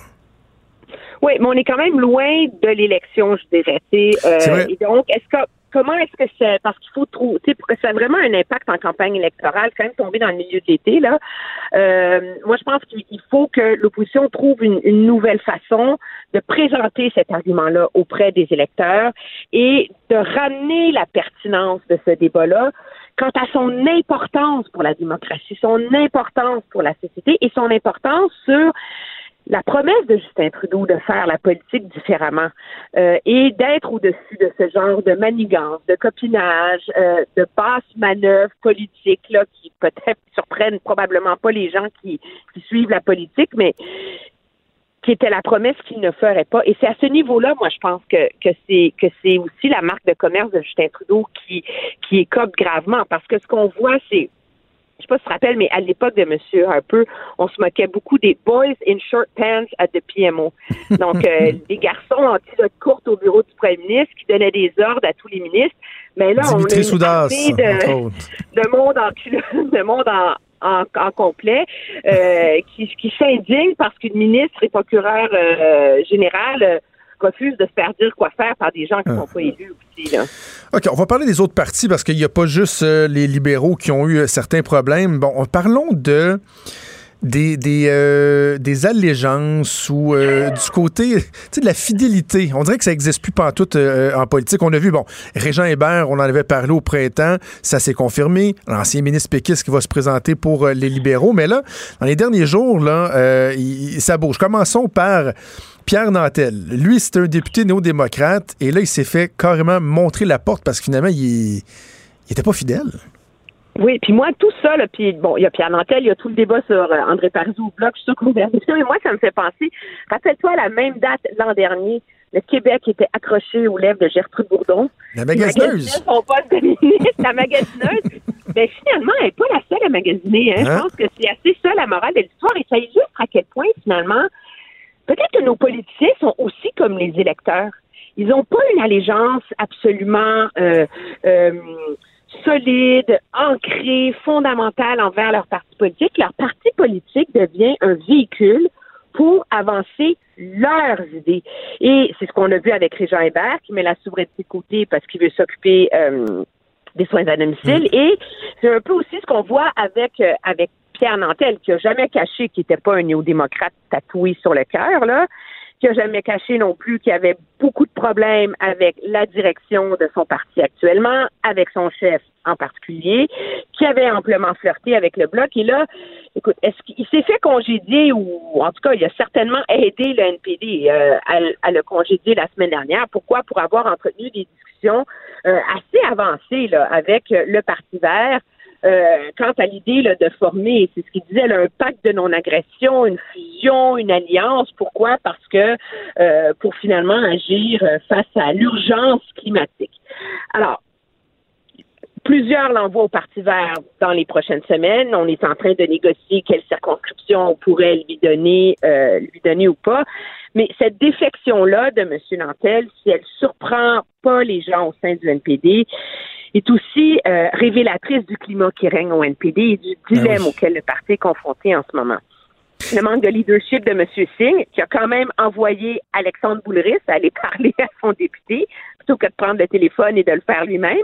Et, euh, et un parti qui est comme pris entre deux feux, là, qui est pris entre le, discours progressiste de M. Trudeau, etc., et, euh, et un, un, un, parti vert qui a réussi à convaincre, qui est pas seulement le parti d'un seul enjeu, mais qui a au moins la crédibilité et pour s'attaquer à cet enjeu-là et pour envoyer euh, une sérieuse leçon au reste de la classe politique en faisant élire plus de députés. Moi, Emmanuel, des fois, ça m'impressionne de voir à quel point les politiciens euh, n'apprennent pas des leçons des malheurs des autres partis. Ce que je veux dire par là, c'est que tu disais, euh, dans le cas de M. Nantel, c'est Alexandre Boulris qui a été délégué pour aller dire qu'il était dégommé.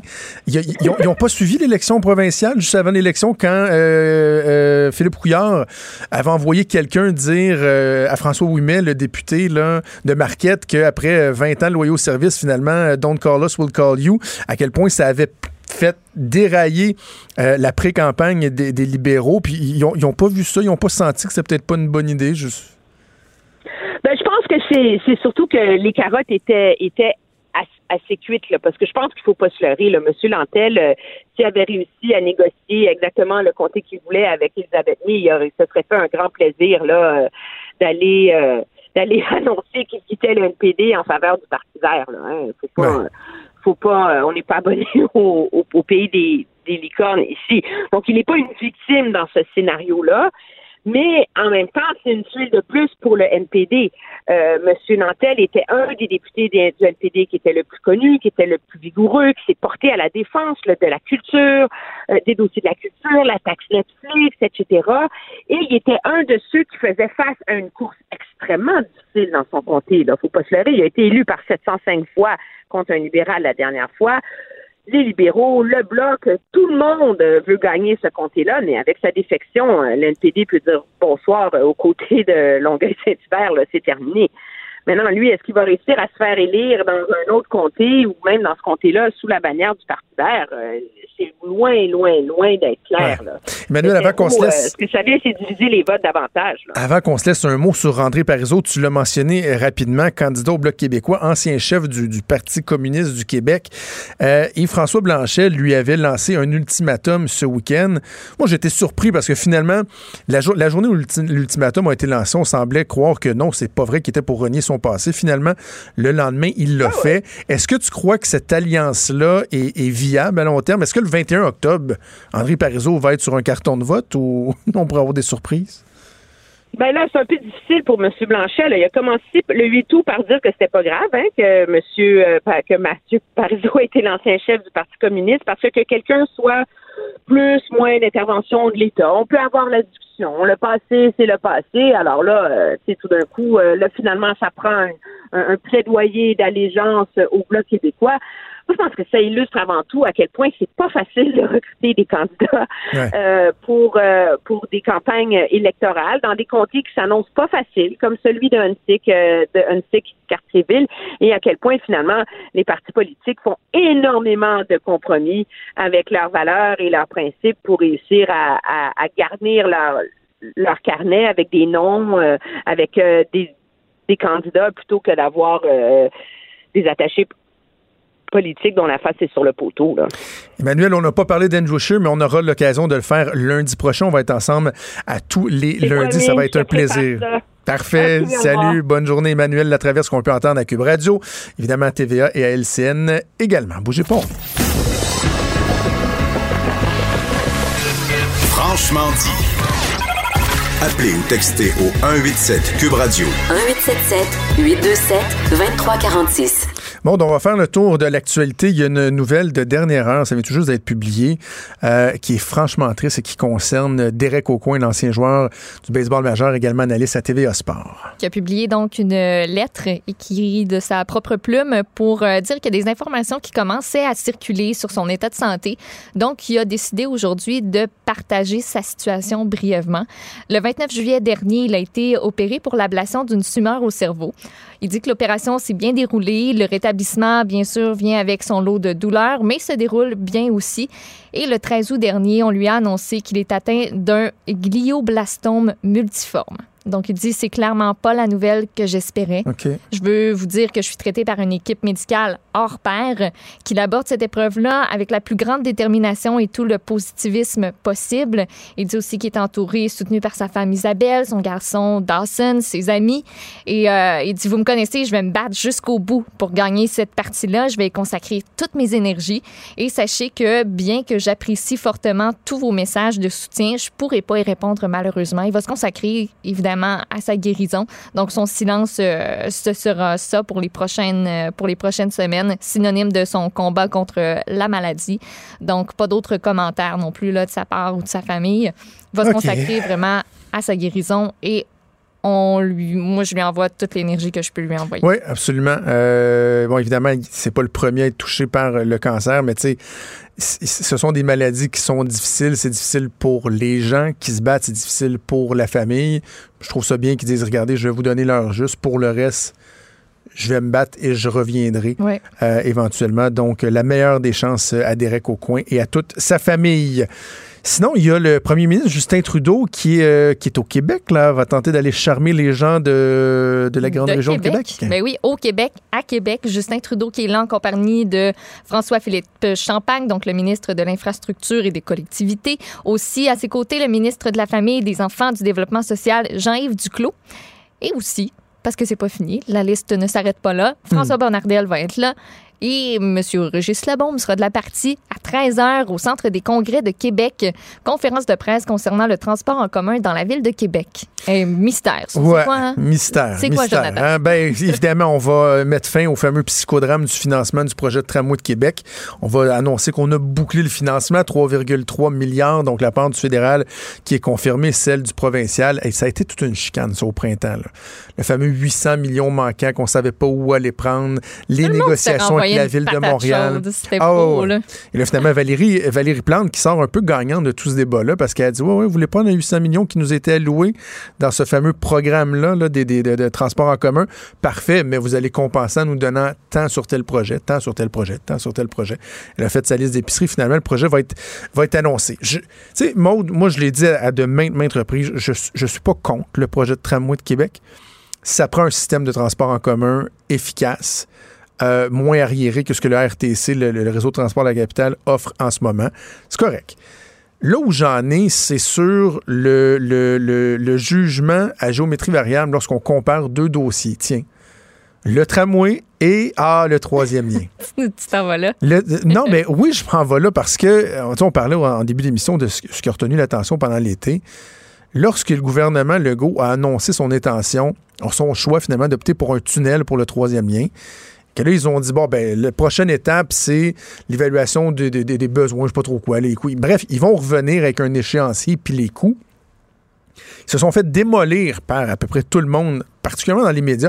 Je, m'excuse de le souligner, mais pas dans la population, parce qu'il y a encore 70% d'appui le projet troisième lien dans la région de Québec. Et aux dernières nouvelles, quoi qu'en pensent certaines personnes, les gens de Québec ne sont pas des cons, ne sont pas des imbéciles, ne sont pas des minables, parce que oui, des fois, on lit ça dans certaines instances. Je lis des gens qui commentent, là, qui, qui disent Ah, oui, c'est ça. hein. Ils suivent, euh, par exemple, les radios de Québec ont beaucoup parlé du troisième lien. Ah oui, c'est- oui, ils suivent les radios de Québec. Je m'excuse, je pense que les gens de Québec sont assez intelligents pour leur faire leur, se refaire leur propre tête et ils veulent le troisième lien. Est-ce que ça veut dire qu'on doit accepter n'importe quoi? Non, évidemment. Tu sais, moi, j'aime pas que le gouvernement. On va se le dire, le gouvernement Legault vend très mal le projet de troisième lien. Oui. Sais, j'ai l'impression que moi, avec mes chicanes à la joute avec Caroline, je plus m'emploie que- plus. Ben, je ne dis pas que je le Ouais. fais mieux, mais je m'emploie plus à vendre le troisième lien qu'eux autres le font. Donc, sais, à un moment donné, ils devront nous dire, par exemple, c'est quoi la ligne de non-retour. sais, Si ça coûte 20 milliards, ils vont-tu le faire pareil? Non. Mais qui disent, ben voici notre choix, puis on va revenir. Et. Tu sais, je trouve qu'ils le font quand même dans l'ordre, même si c'est fait de façon accélérée. Et ça, c'est décrié de toutes parts. Alors que dans le cas du tramway, il y a plein, plein, plein de questions qui se, posent, de plus en plus même. Et là, la, la dernière en liste, c'est tous les impacts sur les commerçants. Parce que je ne veux pas rentrer dans l'actualité trop précise, locale, régionale, mais à Québec, un des dossiers qui a défrayé la manchette cet été, c'est la réfection de la route de l'Église à Québec, qui est un artère commercial quand même euh, important, où on est venu charcuter le, le- le boulevard tout l'été. Moi, je vais me faire couper les cheveux dans ce coin-là. C'est l'enfer. Faut que tu prévois au moins 15 T'as minutes pas de plus. de. Non, jamais. Jamais je vais abandonner euh, Julie. Mais pour les commerçants, c'est super difficile. Puis bon, il n'y avait pas de compensation et tout ça. Donc, et ça, ça a mis en lumière le fait qu'avec le tramway, ça va être difficile. Bref, s'il y a un projet qui a été fait sa gueule, c'est bien le projet de tramway de Québec. Et parce que ça va dans le sens de ce qui est, ce qui est bien, le transport collectif et tout ça, on est tout pour la tarte au sucre, je suis pour ça. Y a des questions qui sont pertinentes dans le cas du troisième lien, il devrait tout autant l'être dans le cas du tramway. Et notre jugement ne devrait pas différer selon un projet ou l'autre. On devrait avoir le même jugement, s'attendre aux mêmes, euh, aux mêmes réponses. Bref, au moins, là, le maire Labombe va être content. Il y a son financement. Et on verra par la suite. Un bon euh, retour au travail. Oui, oui. À part de ça, À part de ça, ben, veux-tu parler de Québec solidaire? ah, oui, qu'est-ce qu'ils Ben, disent? qui réclame plus de congés pour les nouveaux papas. Donc, euh, les surplus au régime euh, québécois d'assurance parentale, selon eux, devraient euh, servir en priorité à offrir davantage de congés payés aux nouveaux papas. Donc, à place d'avoir trois semaines de non, attends un peu. Je suis en train de me mêler. Alexandre Leduc, c'est lui qui porte la nouvelle euh, pour bonifier ce régime-là, veut y ajouter trois semaines de congés supplémentaires De paternité. de paternité supplémentaire. Parce qu'à l'heure actuelle, les pères ont droit à un maximum de 5 semaines de congé après la naissance de leur enfant et les mères 18 semaines. Ensuite, le couple peut se séparer à sa guise une banque de 32 semaines de congé. Qui est le congé parental. Exactement. Exactement. Parce que moi, je- moi personnellement, c'est ce que j'ai fait pour notre deuxième. J'ai pris mes trois semaines de, de parental et ma blonde m'a donné, m'a donné, c'est comme si c'était un cadeau qu'elle me faisait. là. Tiens, chérie. Ah, merci, t'es donc bien fine. Euh, c'est moi qui ai pris une partie du, du congé parental. Si on décide de donner plus de congé parental au père, euh, moi, je suis d'accord avec ça. Euh, ça devrait pouvoir être transférable à la mère si le père veut, veut pas les utiliser ou ne peut pas professionnellement parlant, parce que c'est pas tous les employeurs qui, Non qui plus. vont avoir la même euh, flexibilité, même si c'est mis dans une loi ou dans un règlement. Des fois, tu as, des non-dits. Ouais, ça peut Euh, être un incitatif pour le père aussi de se dire bon, ben, j'y ai droit. Pourquoi je ça. les prendrais pas? Et il faut absolument Si- que si ce soit, là. comme c'est le cas là, avec les, les trois semaines, que tu puisses le mettre à différents moments. Tu n'es pas obligé de le prendre de façon consécutive, parce que des fois, il y a bien des pères qui vont se reconnaître dans ce que je vais dire. Ils ont, le, mettons, le trois semaines de congé parental, mais les trois premières semaines, tu as la mère, la belle-mère, la sœur, la tante qui vont venir aider. Ouais. Fait que, tu sais, tu passes une semaine à la maison parce que tu dors pas la première semaine, tu retournes travailler. Et là, quelques mois après, lorsque le soutien autour n'est plus autant présent, là, tu peux en profiter pour dire, ben, je vais passer deux semaines ou même allonger des vacances estivales pour passer plus de temps euh, en famille, les, les, les, les jumeler avec des vacances. Euh, donc, moi, je suis pour ça. L'autre chose, et ça, Québec solidaire, je, je pense pas qu'il en parle. Euh, et, et moi, je suis au courant de ça parce que dans notre famille, on a été touchés par ça. Euh, lorsque il y a, y a- il y a des, des grossesses qui sont avortées, euh, par exemple, à, à 20, 30, je pense à partir de 20 semaines, où euh, des femmes vont carrément accoucher de bébés qui sont décédés, ils ont droit à une certaine partie du congé de maternité pour penser les plaies, vivre le deuil et tout. Et ce qui est un peu ridicule, en fait, complètement ridicule, c'est que le père, lui, a pas droit à rien. OK. Ouais, Donc, non, moi, j'ai vécu de- des proches qui l'ont de vécu sens, deux hein. fois. À 30 semaines, la chambre est faite, le nom est donné, euh, le nombre de petits coups qui ont été sentis dans la bédaine et tout, il y a un attachement. Le bébé, finalement, malformation, bon, doit provoquer l'accouchement, décède après trois minutes de vie. Supposé retourner travailler le lendemain? Mais non, c'est le couple qui perd ça. C'est un non-sens. oui, la mère le, le perd physiquement, ça c'est certain, mais la charge psychologique est la même pour les deux. Mm. va terminer avec quelque chose de plus léger. Euh, tu parlais de Québec solidaire. Ça, on n'a pas beaucoup Oui. parlé d'eux cet été. Non, pas tant. hein? Il y a eu la. Te souviens-tu, il y avait d'organiser la Saint-Jean de Sol et Catherine? Ben oui, ben oui, j'en Hein? ai parlé, je m'en rappelle. Appelez dingue. ça la Saint-Jean de Sol et Tipoil. Euh, tu- As-tu vu? Parce que finalement, lorsqu'il y a eu cette Saint-Jean-là, on n'a pas, ça n'a pas défrayé la manchette, OK? Hey, J'ai pas vu d'image, j'en ai pas entendu parler rien. Regarde, C'est un scoop. je je t'invite à faire ceci, puis les gens qui nous écoutent à le faire. OK. Ils ont fait une vidéo qui a été publiée euh, quelques jours, même quelques semaines après. là. Moi, je suis tombé là-dessus il y a deux semaines à peu près, qui est comme une vidéo qui est un récapitulatif de l'événement. Je te jure, le preview de, de Hit, le nouveau film d'horreur, me fait moins peur que ça. Comment ça, c'est quoi? Ils dansent tout au- autour du feu. C'est très bizarre. OK.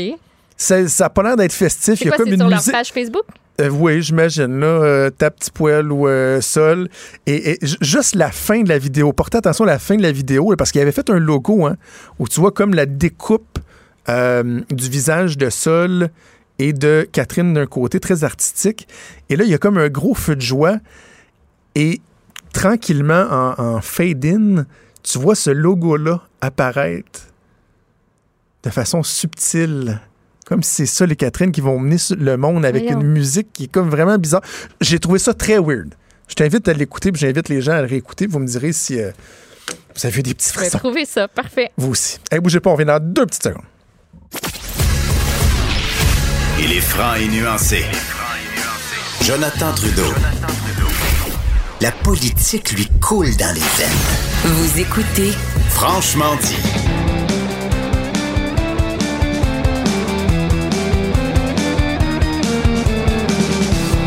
Quel plaisir de réentendre cette trame, la trame de Stéphane Plante, la chronique Disque dur, qu'on entendait avec Benoît à tous les matins. Et oui. Mais Stéphane, je t'ai récupéré. Tu m'as récupéré. Voilà, tu m'as débauché auprès de Benoît. J'ai dit à Vincent Dessureau et Joël Gontier la semaine dernière que c'est un peu comme quand on était, mettons, à la polyvalente et que là, il y avait, tu sais, la plus belle fille de l'école, celle de qui tu rêvais, mais étant en couple, tu ne vas pas rien y faire. Et là, à un moment donné, tu apprends qu'elle est célibataire. Là, tu te mets sur ton 36 puis tu mets le grappin dessus. C'est un peu ça. Waouh, je suis la plus belle fille de l'école. ça m'est jamais arrivé. Ça m'est jamais arrivé. C'est comme ça que tu veux l'interpréter, tant mieux. Mais tu sais, je, je, te l'avais dit, j'appréciais vraiment ta chronique avec euh, Benoît. Puis quand j'avais remplacé Benoît pendant 10 jours, j'avais beaucoup de plaisir à travailler avec toi. Et là, à tous les jours, tu vas être avec nous à 11h15 ou à peu près, à peu des poussières, selon ma discipline, pour euh, reprendre la chronique Disque dur. Je suis très, très, très content de t'avoir avec Maudine. Ben, c'est un plaisir partagé. Je suis content de retravailler avec vous autres. Ben, je connaissais Maud déjà, euh, puis là, ben, on se retrouve, euh, on se retrouve enfin. Euh, et je suis là aujourd'hui pour vous dire, c'est pas la fin de l'été encore. Je sais que les programmations... C'est bien, bien, que tu le mentionnes. on sait que les programmations automnales sont rentrées un peu partout à la télé, en radio, mais il y a encore des festivités pour nous rappeler que l'été n'est pas terminé. Et c'est le cas de Milex and Music, qui est euh, le volet musical d'un festival, en fait, qui, euh, qui va durer pendant quatre jours, du 30 août au 2 septembre. Mais les trois premiers jours sont consacrés à la musique. c'est des shows extérieurs. C'est dans le coin du métro Rosemont, près sous le viaduc, en fait, parce que on fait la promotion là-dessus. On dit que même s'il pleut, le viaduc va nous protéger. Ce qui est pas évident à Montréal de dire qu'un viaduc nous protège, là, c'est rare. Mais enfin, c'est euh, ben, pour trois jours de, de, festivités donc, qui vont commencer le vendredi. Il y a beaucoup de groupes là-dedans qui, pour moi, étaient des découvertes. Et là, j'allais consulter un peu leur bio et je me rendais compte des artistes quand même établis, mais qui ont l'air émergents, mais qui roulent leur boss depuis un, bon bout de temps. C'est assez varié encore cette année. Euh, une place particulière aux artistes euh, des Premières Nations, on le verra. Mais il y a des gens de partout. Il y a Kevin Morby, le 30 août, c'est lui qui débute euh, le, bal. c'est dans l'indie rock, mais il y a un petit peu de folk aussi. Il y a Adam Naz, qui malgré son nom, c'est un Parisien de 25 ans. Et là, les les médias français adorent ce jeune homme et on l'a comparé, on l'a dit que c'était le fils illégitime, illégitime de Childish Gambino et de Prince. Ah boy! OK, méchant mélange. Ça part fort, oui, en, partant, oui, c'est comme un mélange de, génération avec le pop, le soul, R&B, le, rap. On va écouter un extrait. J'ai pas remarqué ces deux affinités-là, mais on peut euh, écouter Adam Naz.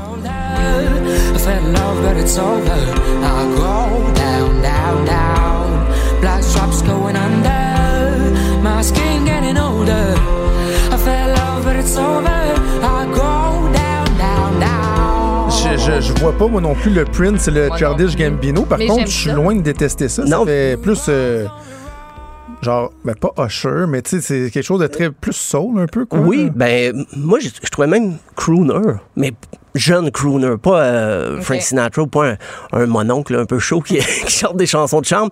Mais j'ai trouvé qu'il y avait une voix parce que j'ai écouté d'autres pièces ça varie beaucoup. Donc, est-ce qu'il y avait de l'autotune dans sa voix aussi? Euh, pas dans l'extrait, j'ai pas remarqué. peut-être. Euh, j'étais pas convaincu parce que moi, j'en ai un peu soupé de l'autotune. Ah, moi aussi. je pense, qu'on peut passer. Pour les gens qui savent pas c'est quoi, l'espèce d'effet robotisé dans la voix. corrige euh, le, Donc, c'est vraiment le grain de sa voix qui, est comme ça. Oui, puis mais ça varie beaucoup d'un refrain à l'autre. C'est assez. J'aille pas ça. J'aille pas ça, Stéphane. Il paraît que c'est tout un showman à vérifier. Euh, jeune Parisienne de 25 ans, donc euh, on entendait Fading Away. Il y a Melissa Lavo aussi qui va être là. Elle, euh, on la connaît un peu plus, elle se promène beaucoup. Elle, elle semble vraiment s'intéresser au répertoire haïtien, là, même des chansons folkloriques qu'elle a redécouvertes elle-même, qui au début chantait je pense, ses compositions, un peu de reprise, mais là, elle a redécouvert le, répertoire haïtien. Il y a La Force aussi, qui, malgré son nom, est un groupe torontois. Ben, je dis un groupe, c'est le projet solo de Ariel Engel euh, du groupe euh, Broken Social Scene. Euh, malgré, malgré que ce soit un groupe qui s'appelle La Force, mais c'est, elle toute seule. Donc, c'est juste ah. pour nous mélanger un peu plus. Mais elle a d'ailleurs enregistré avec Safia dans le dernier album la pièce Lesbian Breakup Song. Parlant de Broken Social Scene, il y a aussi Feist. Est-ce qu'il a besoin de présentation? C'est l'icône de l'indie pop canadien. justement, peut-être qu'il y aura une collaboration sur scène, je sais pas. je comment en, bon français, je cale la shot un peu. J'ai l'impression que ils jouent le même soir, les, deux filles jouent le même soir. Peut-être qu'il y aura des apparitions surprises. Parce que, ben, Broken euh, Chose en, en, partant, il y a comme, quoi, 96 membres dans ce collectif-là. Dire, c'est moins long de dire à Toronto, dans la scène euh, rock émergente, qui n'est pas dans Broken Social Scene plutôt que de nommer tout le monde qui est passé par là. Euh, donc, c'est elle, le, le 30, qui va, c'est Feist qui va clore les, les, les festivités le 30. Et le 31, ben, rapidement, il y a Millie Klepper, il y a juste Robert et Nicolas Gému. Je sais pas encore si je le prononce bien, c'est Gému ou Gémus, un jeune homme de 24 ans. Euh, il a écouté ses classiques de chansons françaises. Il est très mature, euh, chansons françaises et québécoises aussi. Sur scène, je serais curieux de voir qu'est-ce que ça donne parce que c'est très introspectif, très poétique. Il y a Elisa Pi euh, à 16h qui va être là en fin d'après-midi.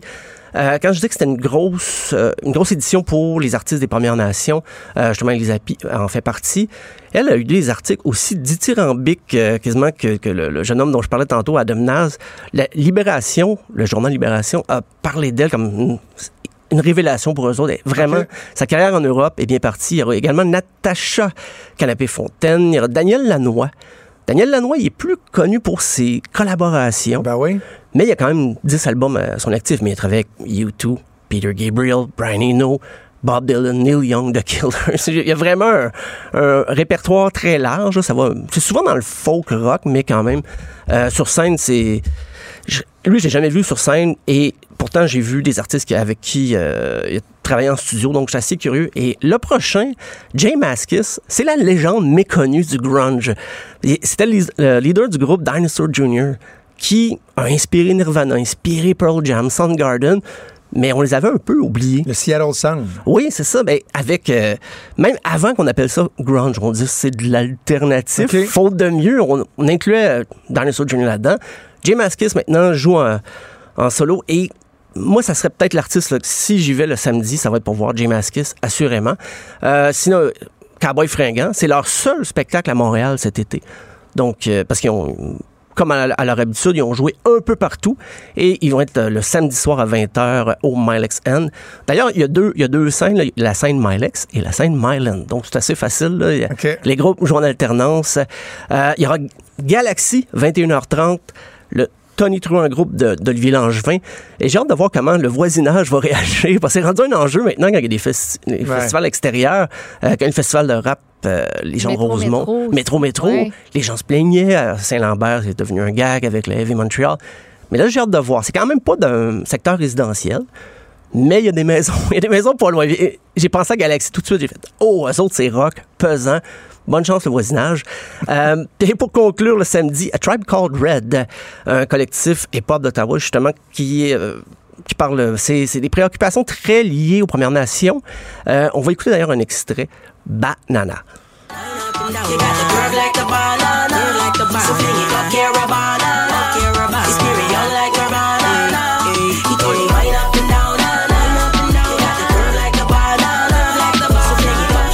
T'avouer, quand t'as dit musique Première Nation, je m'attendais pas à cette sonorité. Ah non, non, c'est ça, il y a des collaborations, c'est vari- C'est dans les hip-hop, c'est vraiment un collectif hip-hop, mais euh, ça voyage beaucoup d'une pièce à l'autre. Euh, là, dimanche, ça commence un petit peu plus tranquille. Lou Adrienne Cassidy. Euh, Il y a Marie-Ève ceux qui la connaissent dans les vulgaires machins, qui ne savaient pas qu'elle avait un, euh, des albums solo, je dois dire. Faut pas penser que ça sonne comme vulgaire machin. C'est pas du tout, du tout dans, la, dans le punk accrocheur. C'est plus des ballades pop, folk pop, beaucoup de piano. C'est euh, c'est assez varié. C'est pas pour nécessairement. ben, les, les vrais fans peut-être de Vulgaire Machin vont peut-être vouloir retrouver ça avec Marie-Ève Roy, mais c'est pas les mêmes genres musicaux du tout. Euh, Il y a les louanges à 16h le dimanche. Qui n'a pas vu les louanges d'un festival cet été? Il était partout. En fait, ça a été l'année comme ça. Ça l'année Les louanges. Euh, il y a également À la claire ensemble à 18h. Zach Zoya. Chromeo, je me garde un peu, on va écouter un extrait. Euh, toujours des performances inusitées du groupe euh, montréalais, la pièce Jealous.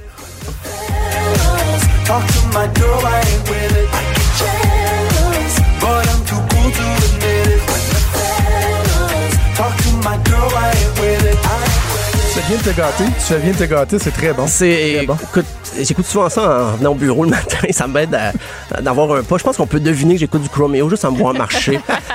Euh, les gars sont très occupés aussi. Après le show euh, au Milex N, ils partent pour le Maroc. Ils vont faire des sets de DJ parce qu'ils ont cette réputation-là d'être des bons euh, mixeurs. Et après ça, ils reviennent aux États-Unis, font des tournées, surtout la côte Est principalement, euh, octobre jusqu'à novembre. Donc, c'est une chance qu'on a de voir le groupe montréalais avant son, son envol. Et euh, sinon, ça se termine à 22h30 avec Geoffroy. Euh, D'ailleurs, je dois dire, je voulais faire une critique du site du Montréal XN hier parce que je fouillais sur les artistes, il n'y avait pas beaucoup de détails, même qu'il n'y avait rien. Mais là, c'est apparu ce matin. Donc, euh, chapeau aux organisateurs qui ont compris ou qui ont lu dans mes pensées euh, parce qu'ils ont ajouté les descriptions là, juste. Vraiment, c'est depuis peut-être deux heures, j'ai vu que, ah, OK, tu peux cliquer sur l'artiste, savoir un petit peu euh, son, Il y en a qui ça reste à venir, je pense. Il en reste, Il ouais, en peut-être- manque quelques-uns. Il en manque mais, euh, quelques-uns, Mais hein. oui, t'as raison, euh, il y a des super belles descriptions. ouais. Parce que c'est une belle occasion de faire des découvertes et c'est des artistes des fois qui ont 5 6 albums. On dit ben pour nous ça passe pour des artistes émergents mais ils ont tout un répertoire et ça c'est un des, des plaisirs de la vie des mélomanes quand tu découvres un artiste mais qui a déjà une coupe d'albums, là tu passes à travers ça. Oui. Tu reviens en arrière. Ah, moi j'adore ça voir l'évolution d'un artiste au au gré de ses albums. Et là, c'est ce que j'ai cru comprendre qu'il y a des artistes là-dedans qui vont passer par mon, par mon lecteur CD. Non. Ouais, puis tu sais, le, le- le fait de les voir live, des fois, c'est une bonne façon justement de découvrir l'an- le Ah oui. répertoire ancien. Ça te donne envie justement d'aller voir ce qu'ils ont fait. Rappelle-nous les dates, lieux. C'est le, du 30 août euh, au 2 septembre. Mais en fait, le 2 septembre, c'est le- ce qui est le lundi, la longue fin de semaine, la fête du travail. Et ça, c'est le lundi, c'est un volet humour. Je- J'ai laissé ça aux humoristes. Mais euh, disons, Il y a quand même du beau monde qui est là. Je regarde Phil Roy, Ah oui. Vaillancourt, Mehdi Boussaïdan, euh, puis la liste est longue. là. ah oui, puis c'est. quoi fun? Mais je serais curieux de voir de l'humour comme ça à l'extérieur, parce que souvent l'humour c'est dans des petites salles, il y a une proximité. Je serais curieux de voir ça aussi. Mais pour le volet musical, euh, c'est la troisième édition cette année, puis je pense que ça a toujours été un petit peu plus gros. Et euh, c'est du, ben, pour la musique, 30 août au 1er septembre, c'est au coin des rues Marmier et Henri Julien. C'est tout près de Viaduc Métro Rosemont. Donc, euh, avis au voisinage aussi. Saluta- ouais, c'est ça. Salutations aux gens du voisinage. Et avant de te laisser aller, je te mets sur le spot direct Oh. là, OK? Je veux pas refaire le débat euh, de Safia Nolin de la pertinence de faire une vidéo nue ou, ou- ou pas, à moins que ça te tente. Si tu veux donner ton commentaire, vas-y. Je pense qu'on a beaucoup parlé, mais venant d'un tripeux de musique comme toi, quand il y a des artistes comme ça qui euh, recherchent une certaine attention, créent un débat, est-ce que des fois tu trouves ça déplorable qu'on vienne juste parler du contenant? mais qu'on parle pas du contenu? Parce que moi, j'ai très peu entendu parler de, la, chanson en question de Safia Nolin. Es-tu bonne ou est pas bonne la chanson? Donc, tu sais, des fois, je me dis, c'est bien de faire parler, mais pendant qu'on parle de ça, on parle zéro de la musique de l'artiste. Euh, oui, moi, ben, comme mélomane, fan fini de musique, euh, je trouve ça déplorable aussi que- qu'elle se fasse ramasser euh, par des gens qui n'ont pas entendu ce qu'elle fait, qui est quand même accessible. là. C'est plus accessible qu'on le pense, peut-être, mais on a tellement jugé la facette, euh, justement, les déclarations, tout ça, bien souvent pour les mauvaises raisons. Mais oui, comme, comme fan de musique, je trouve ça déplorable. là. Puis j'ai j'ai l'impression qu'elle a juste le goût de jouer sa musique, puis pas avoir à confronter tout le temps des... Mais euh, la responsabilité, euh, conviendrais-tu que la responsabilité peut être partagée? C'est-à-dire que les, les- les gens qui analysent, les, les- les observateurs, euh, tout le monde qui a pu critiquer Safia Nolin devrait peut-être prendre le temps d'écouter la musique et d'en parler, mais l'artiste a peut-être une partie de responsabilité aussi. Tu sais, je veux dire, tu- des fois, peut-être que tu sais que quand tu vas poser certains gestes, Ah oui. tu vas attirer l'attention sur toi, mais que ça va porter ombrage à ton œuvre ou à tes réalisations artistiques comme telles. Ben, j'ai l'impression que les gens, parmi les gens qui la défendent et qui connaissent peut-être pas tant que ça sa musique, peut-être qu'elle va découvrir justement un nouveau public aussi qui, qui a voulu la défendre. Et finalement, ben, c'est une bonne pièce et tout ça. Puis, Ouais. euh, ben moi, je, je t'avoue, j'ai, j'ai écouté la chanson. J'ai Es-tu bonne, la pas, toune? moi, j'ai pas accroché Ok. tant que ça. Moi J'ai non plus. pas. euh, donc, et ben, c'est ça, je, je trouve ça déplorable parce que je voyais tout ça circuler les médias sociaux. J'ai OK, oui, mais la toune elle-même. Ouais, la c'est ça, c'est ça. Qu'en est-il de la pièce? Ben, c'est ça. Je suis allé écouter, j'ai pas été convaincu. J'ai pas, j'ai pas fait euh, Ah mon Dieu, c'est la pire affaire. Genre, non, non. Mais Oh. c'était pas accrocheur. J'ai pas, j'ai pas resté. Fait que vous aurez entendu dans Franchement dit la première critique de la toune De comme la telle toune. de. Stéphane, c'est un plaisir de te retrouver. Ben, on se reparle Plaisir demain. partagé. Il est franc et nuancé. Jonathan Trudeau. La politique lui coule dans les veines. Vous écoutez Franchement dit. À tous les jours, à cette heure-ci, on va avoir euh, des chroniqueurs qui vont venir nous parler. euh, des fois, de sujets un peu plus légers, des débats, entre autres Geneviève qui va venir à 11h30. Mais le lundi, on s'est dit, tiens, pourquoi pas donner encore plus de place un peu à Maude? Il n'a pas assez. Donc, ça va être, ça va être ta chronique à toi le Voilà. lundi. Euh, ton moment de, de- de- de me parler, de dire de ce qui te fait réagir ou de me faire réagir. Cette semaine, pour ta première chronique, tu nous parles de quoi? Ben, je vais vous dire, là, ça va aller partout, cette chronique-là. là. Oui, Je veux pas c'est me bon. limiter à être drôle ou pas drôle. ou Tu sais, on va aller un petit peu partout. Parfait. Puis là, ben, je voulais mettre carte sur table pour la première chronique qui s'appelle Ben, je suis pas parfaite, puis c'est correct. Parce C'est que bien. depuis, depuis le moment où j'ai su que j'allais peut-être me retrouver en ondes plus que 10 minutes par jour pour co-animer une, une émission, mettons, j'ai pas, j'ai pas pu m'empêcher de stresser. C'est une proposition qui était complètement inattendue, mais en même temps, ma vie professionnelle, ça a toujours été ça, des surprises, continuellement. Ça arrête pas. Je suis habituée dans un sens, mais tu sais, des nouveaux défis imprévisibles, là, ça vient avec son lot de, de nouveautés. Puis ça déstabilise. Sortir de la routine, sortir de sa zone de confort, c'est stimulant, mais c'est tough. Fait que depuis le moment où les boss m'ont jeté à terre, je suis sur le nerf. je pense que c'est Mais remarqué c'est un petit correct. peu à Ben oui, c'est ça, c'est normal. Ben oui. Mais t'es-tu bonne pour gérer ça?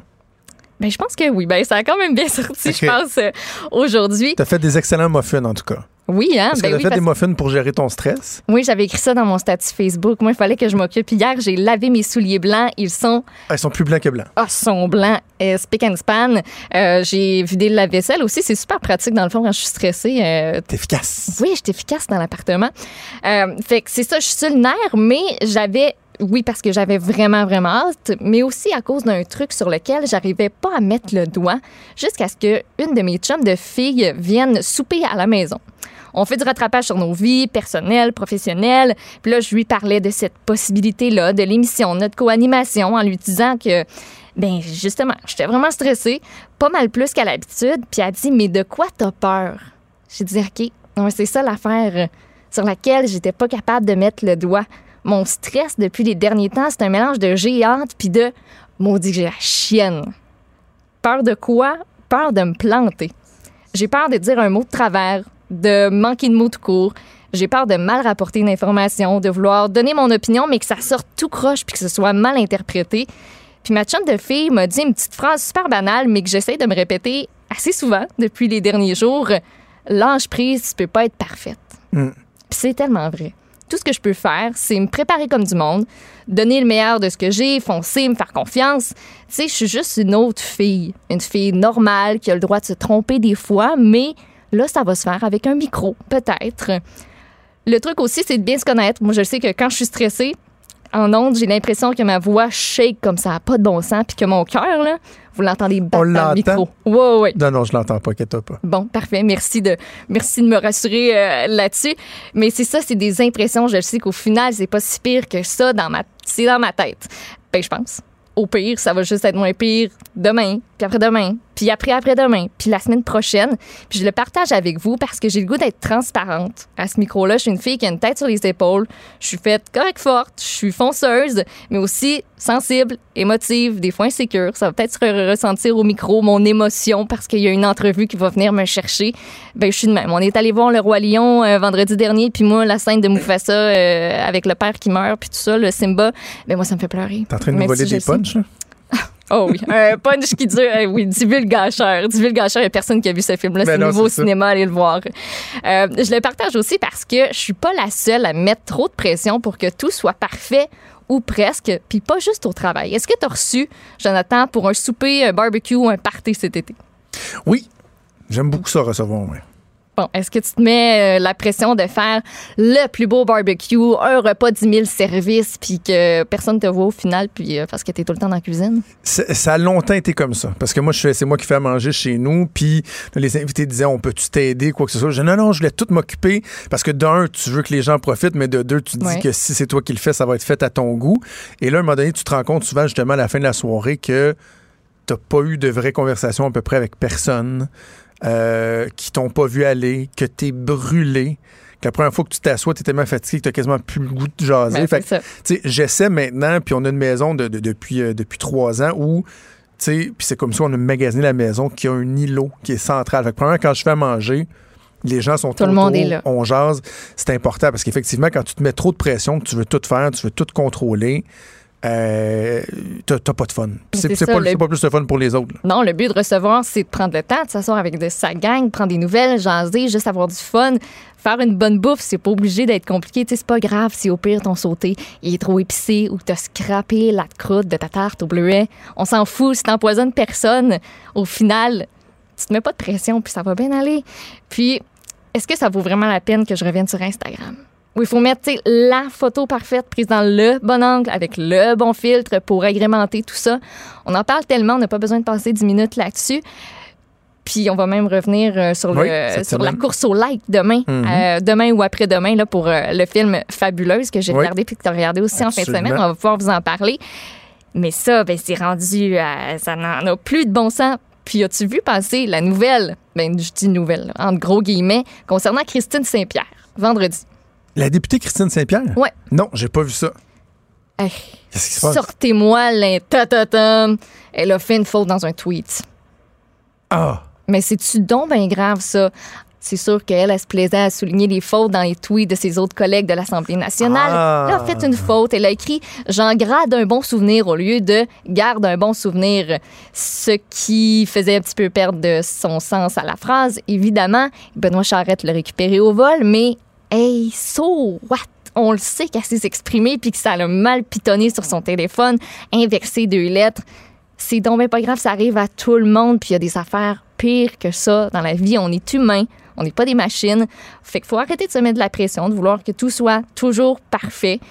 Malgré qu'on qu'on donne le meilleur de soi 7 jours sur 7, 24 heures sur 24, on a le droit de l'échapper, on fait des erreurs, c'est bien correct, puis surtout c'est pas la fin du monde. Puis quand ça l'est sur le coup, ben on se rend compte après en plus que c'est toujours pire que ce l'était. As-tu réussi à te convaincre? C'est toujours moins pire que ce l'était. Ça, ça a mal fini mon affaire. Mais oui, j'ai réussi à me convaincre parce Ouais. que là, on a commencé l'émission. Ça a bien été, je pense. Ça a très bien été, mais ça va très bien. Puis c'est. c'est- c'est c'est super pertinent ce que tu dis parce qu'effectivement qu'on doit se donner le droit de pas de pas être parfait. Et quand tu fais ça, ça veut pas dire que euh, tu te mets pas de la pression ou que t'es pas exigeant avec toi-même. Non, c'est ça. Tu sais, parce que moi, moi personnellement aussi, j'ai longtemps été comme ça, où je me disais que j'avais aucunement droit à l'erreur. C'est sûr que quand on commence, entre autres, dans le milieu des médias, où tu dis, ben, tu sais, j'ai une chance qui m'est donnée. Si je dis quelque chose de travers, ben, je vais être facilement disposable.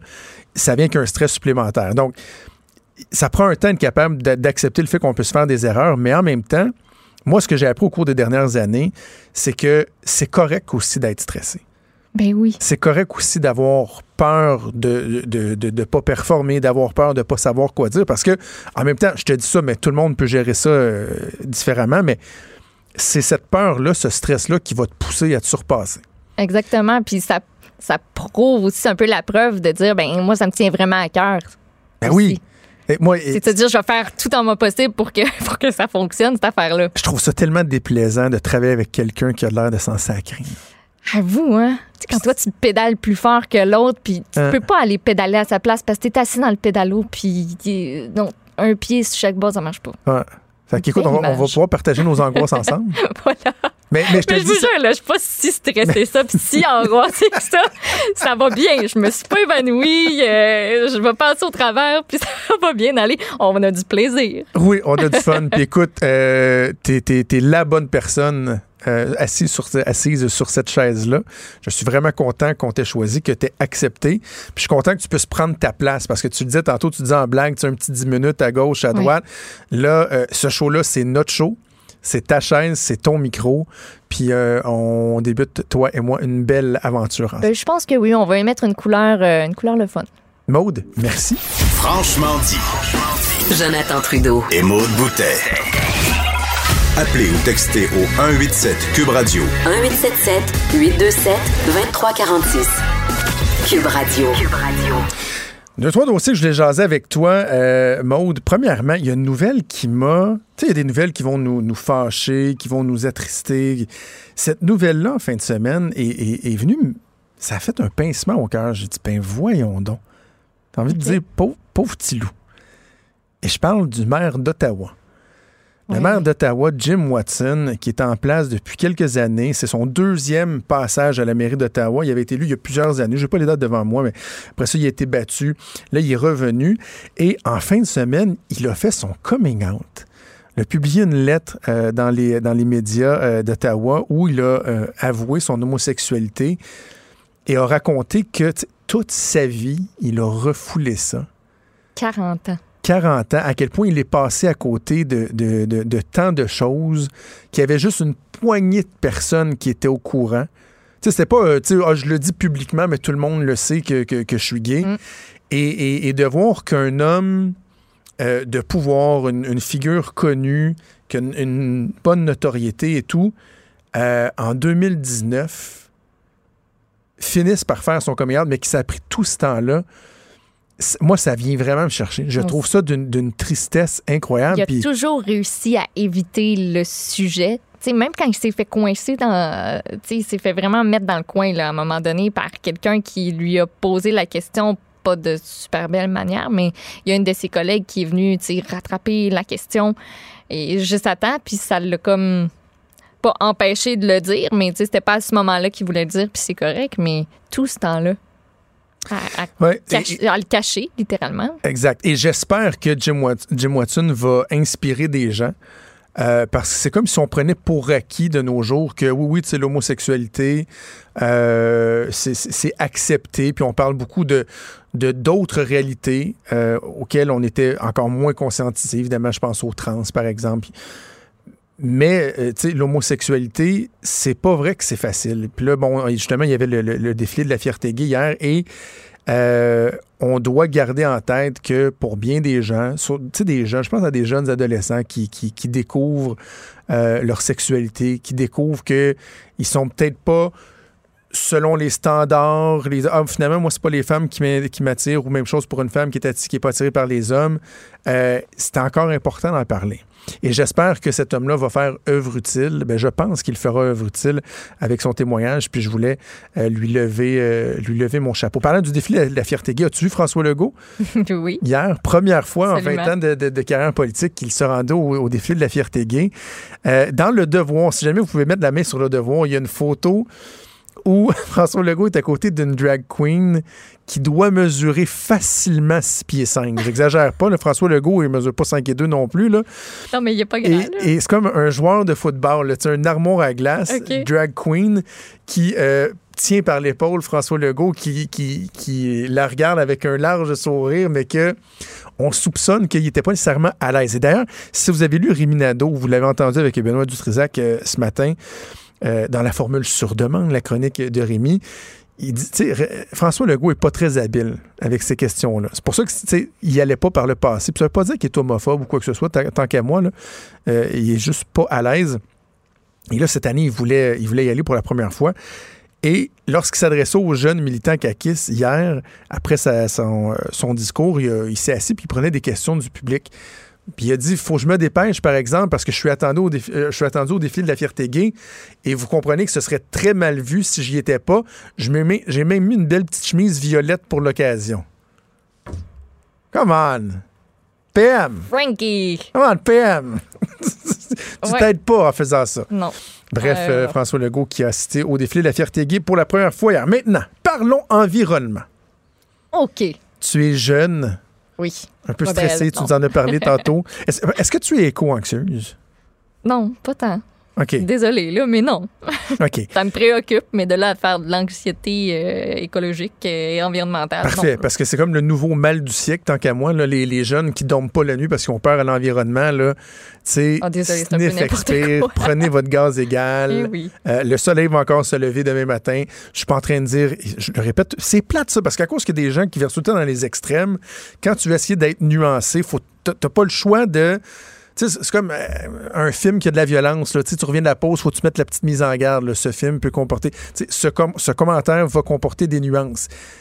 Si je dis que c'est ridicule d'être climato-anxieux, ça fait pas de moi un climato-sceptique.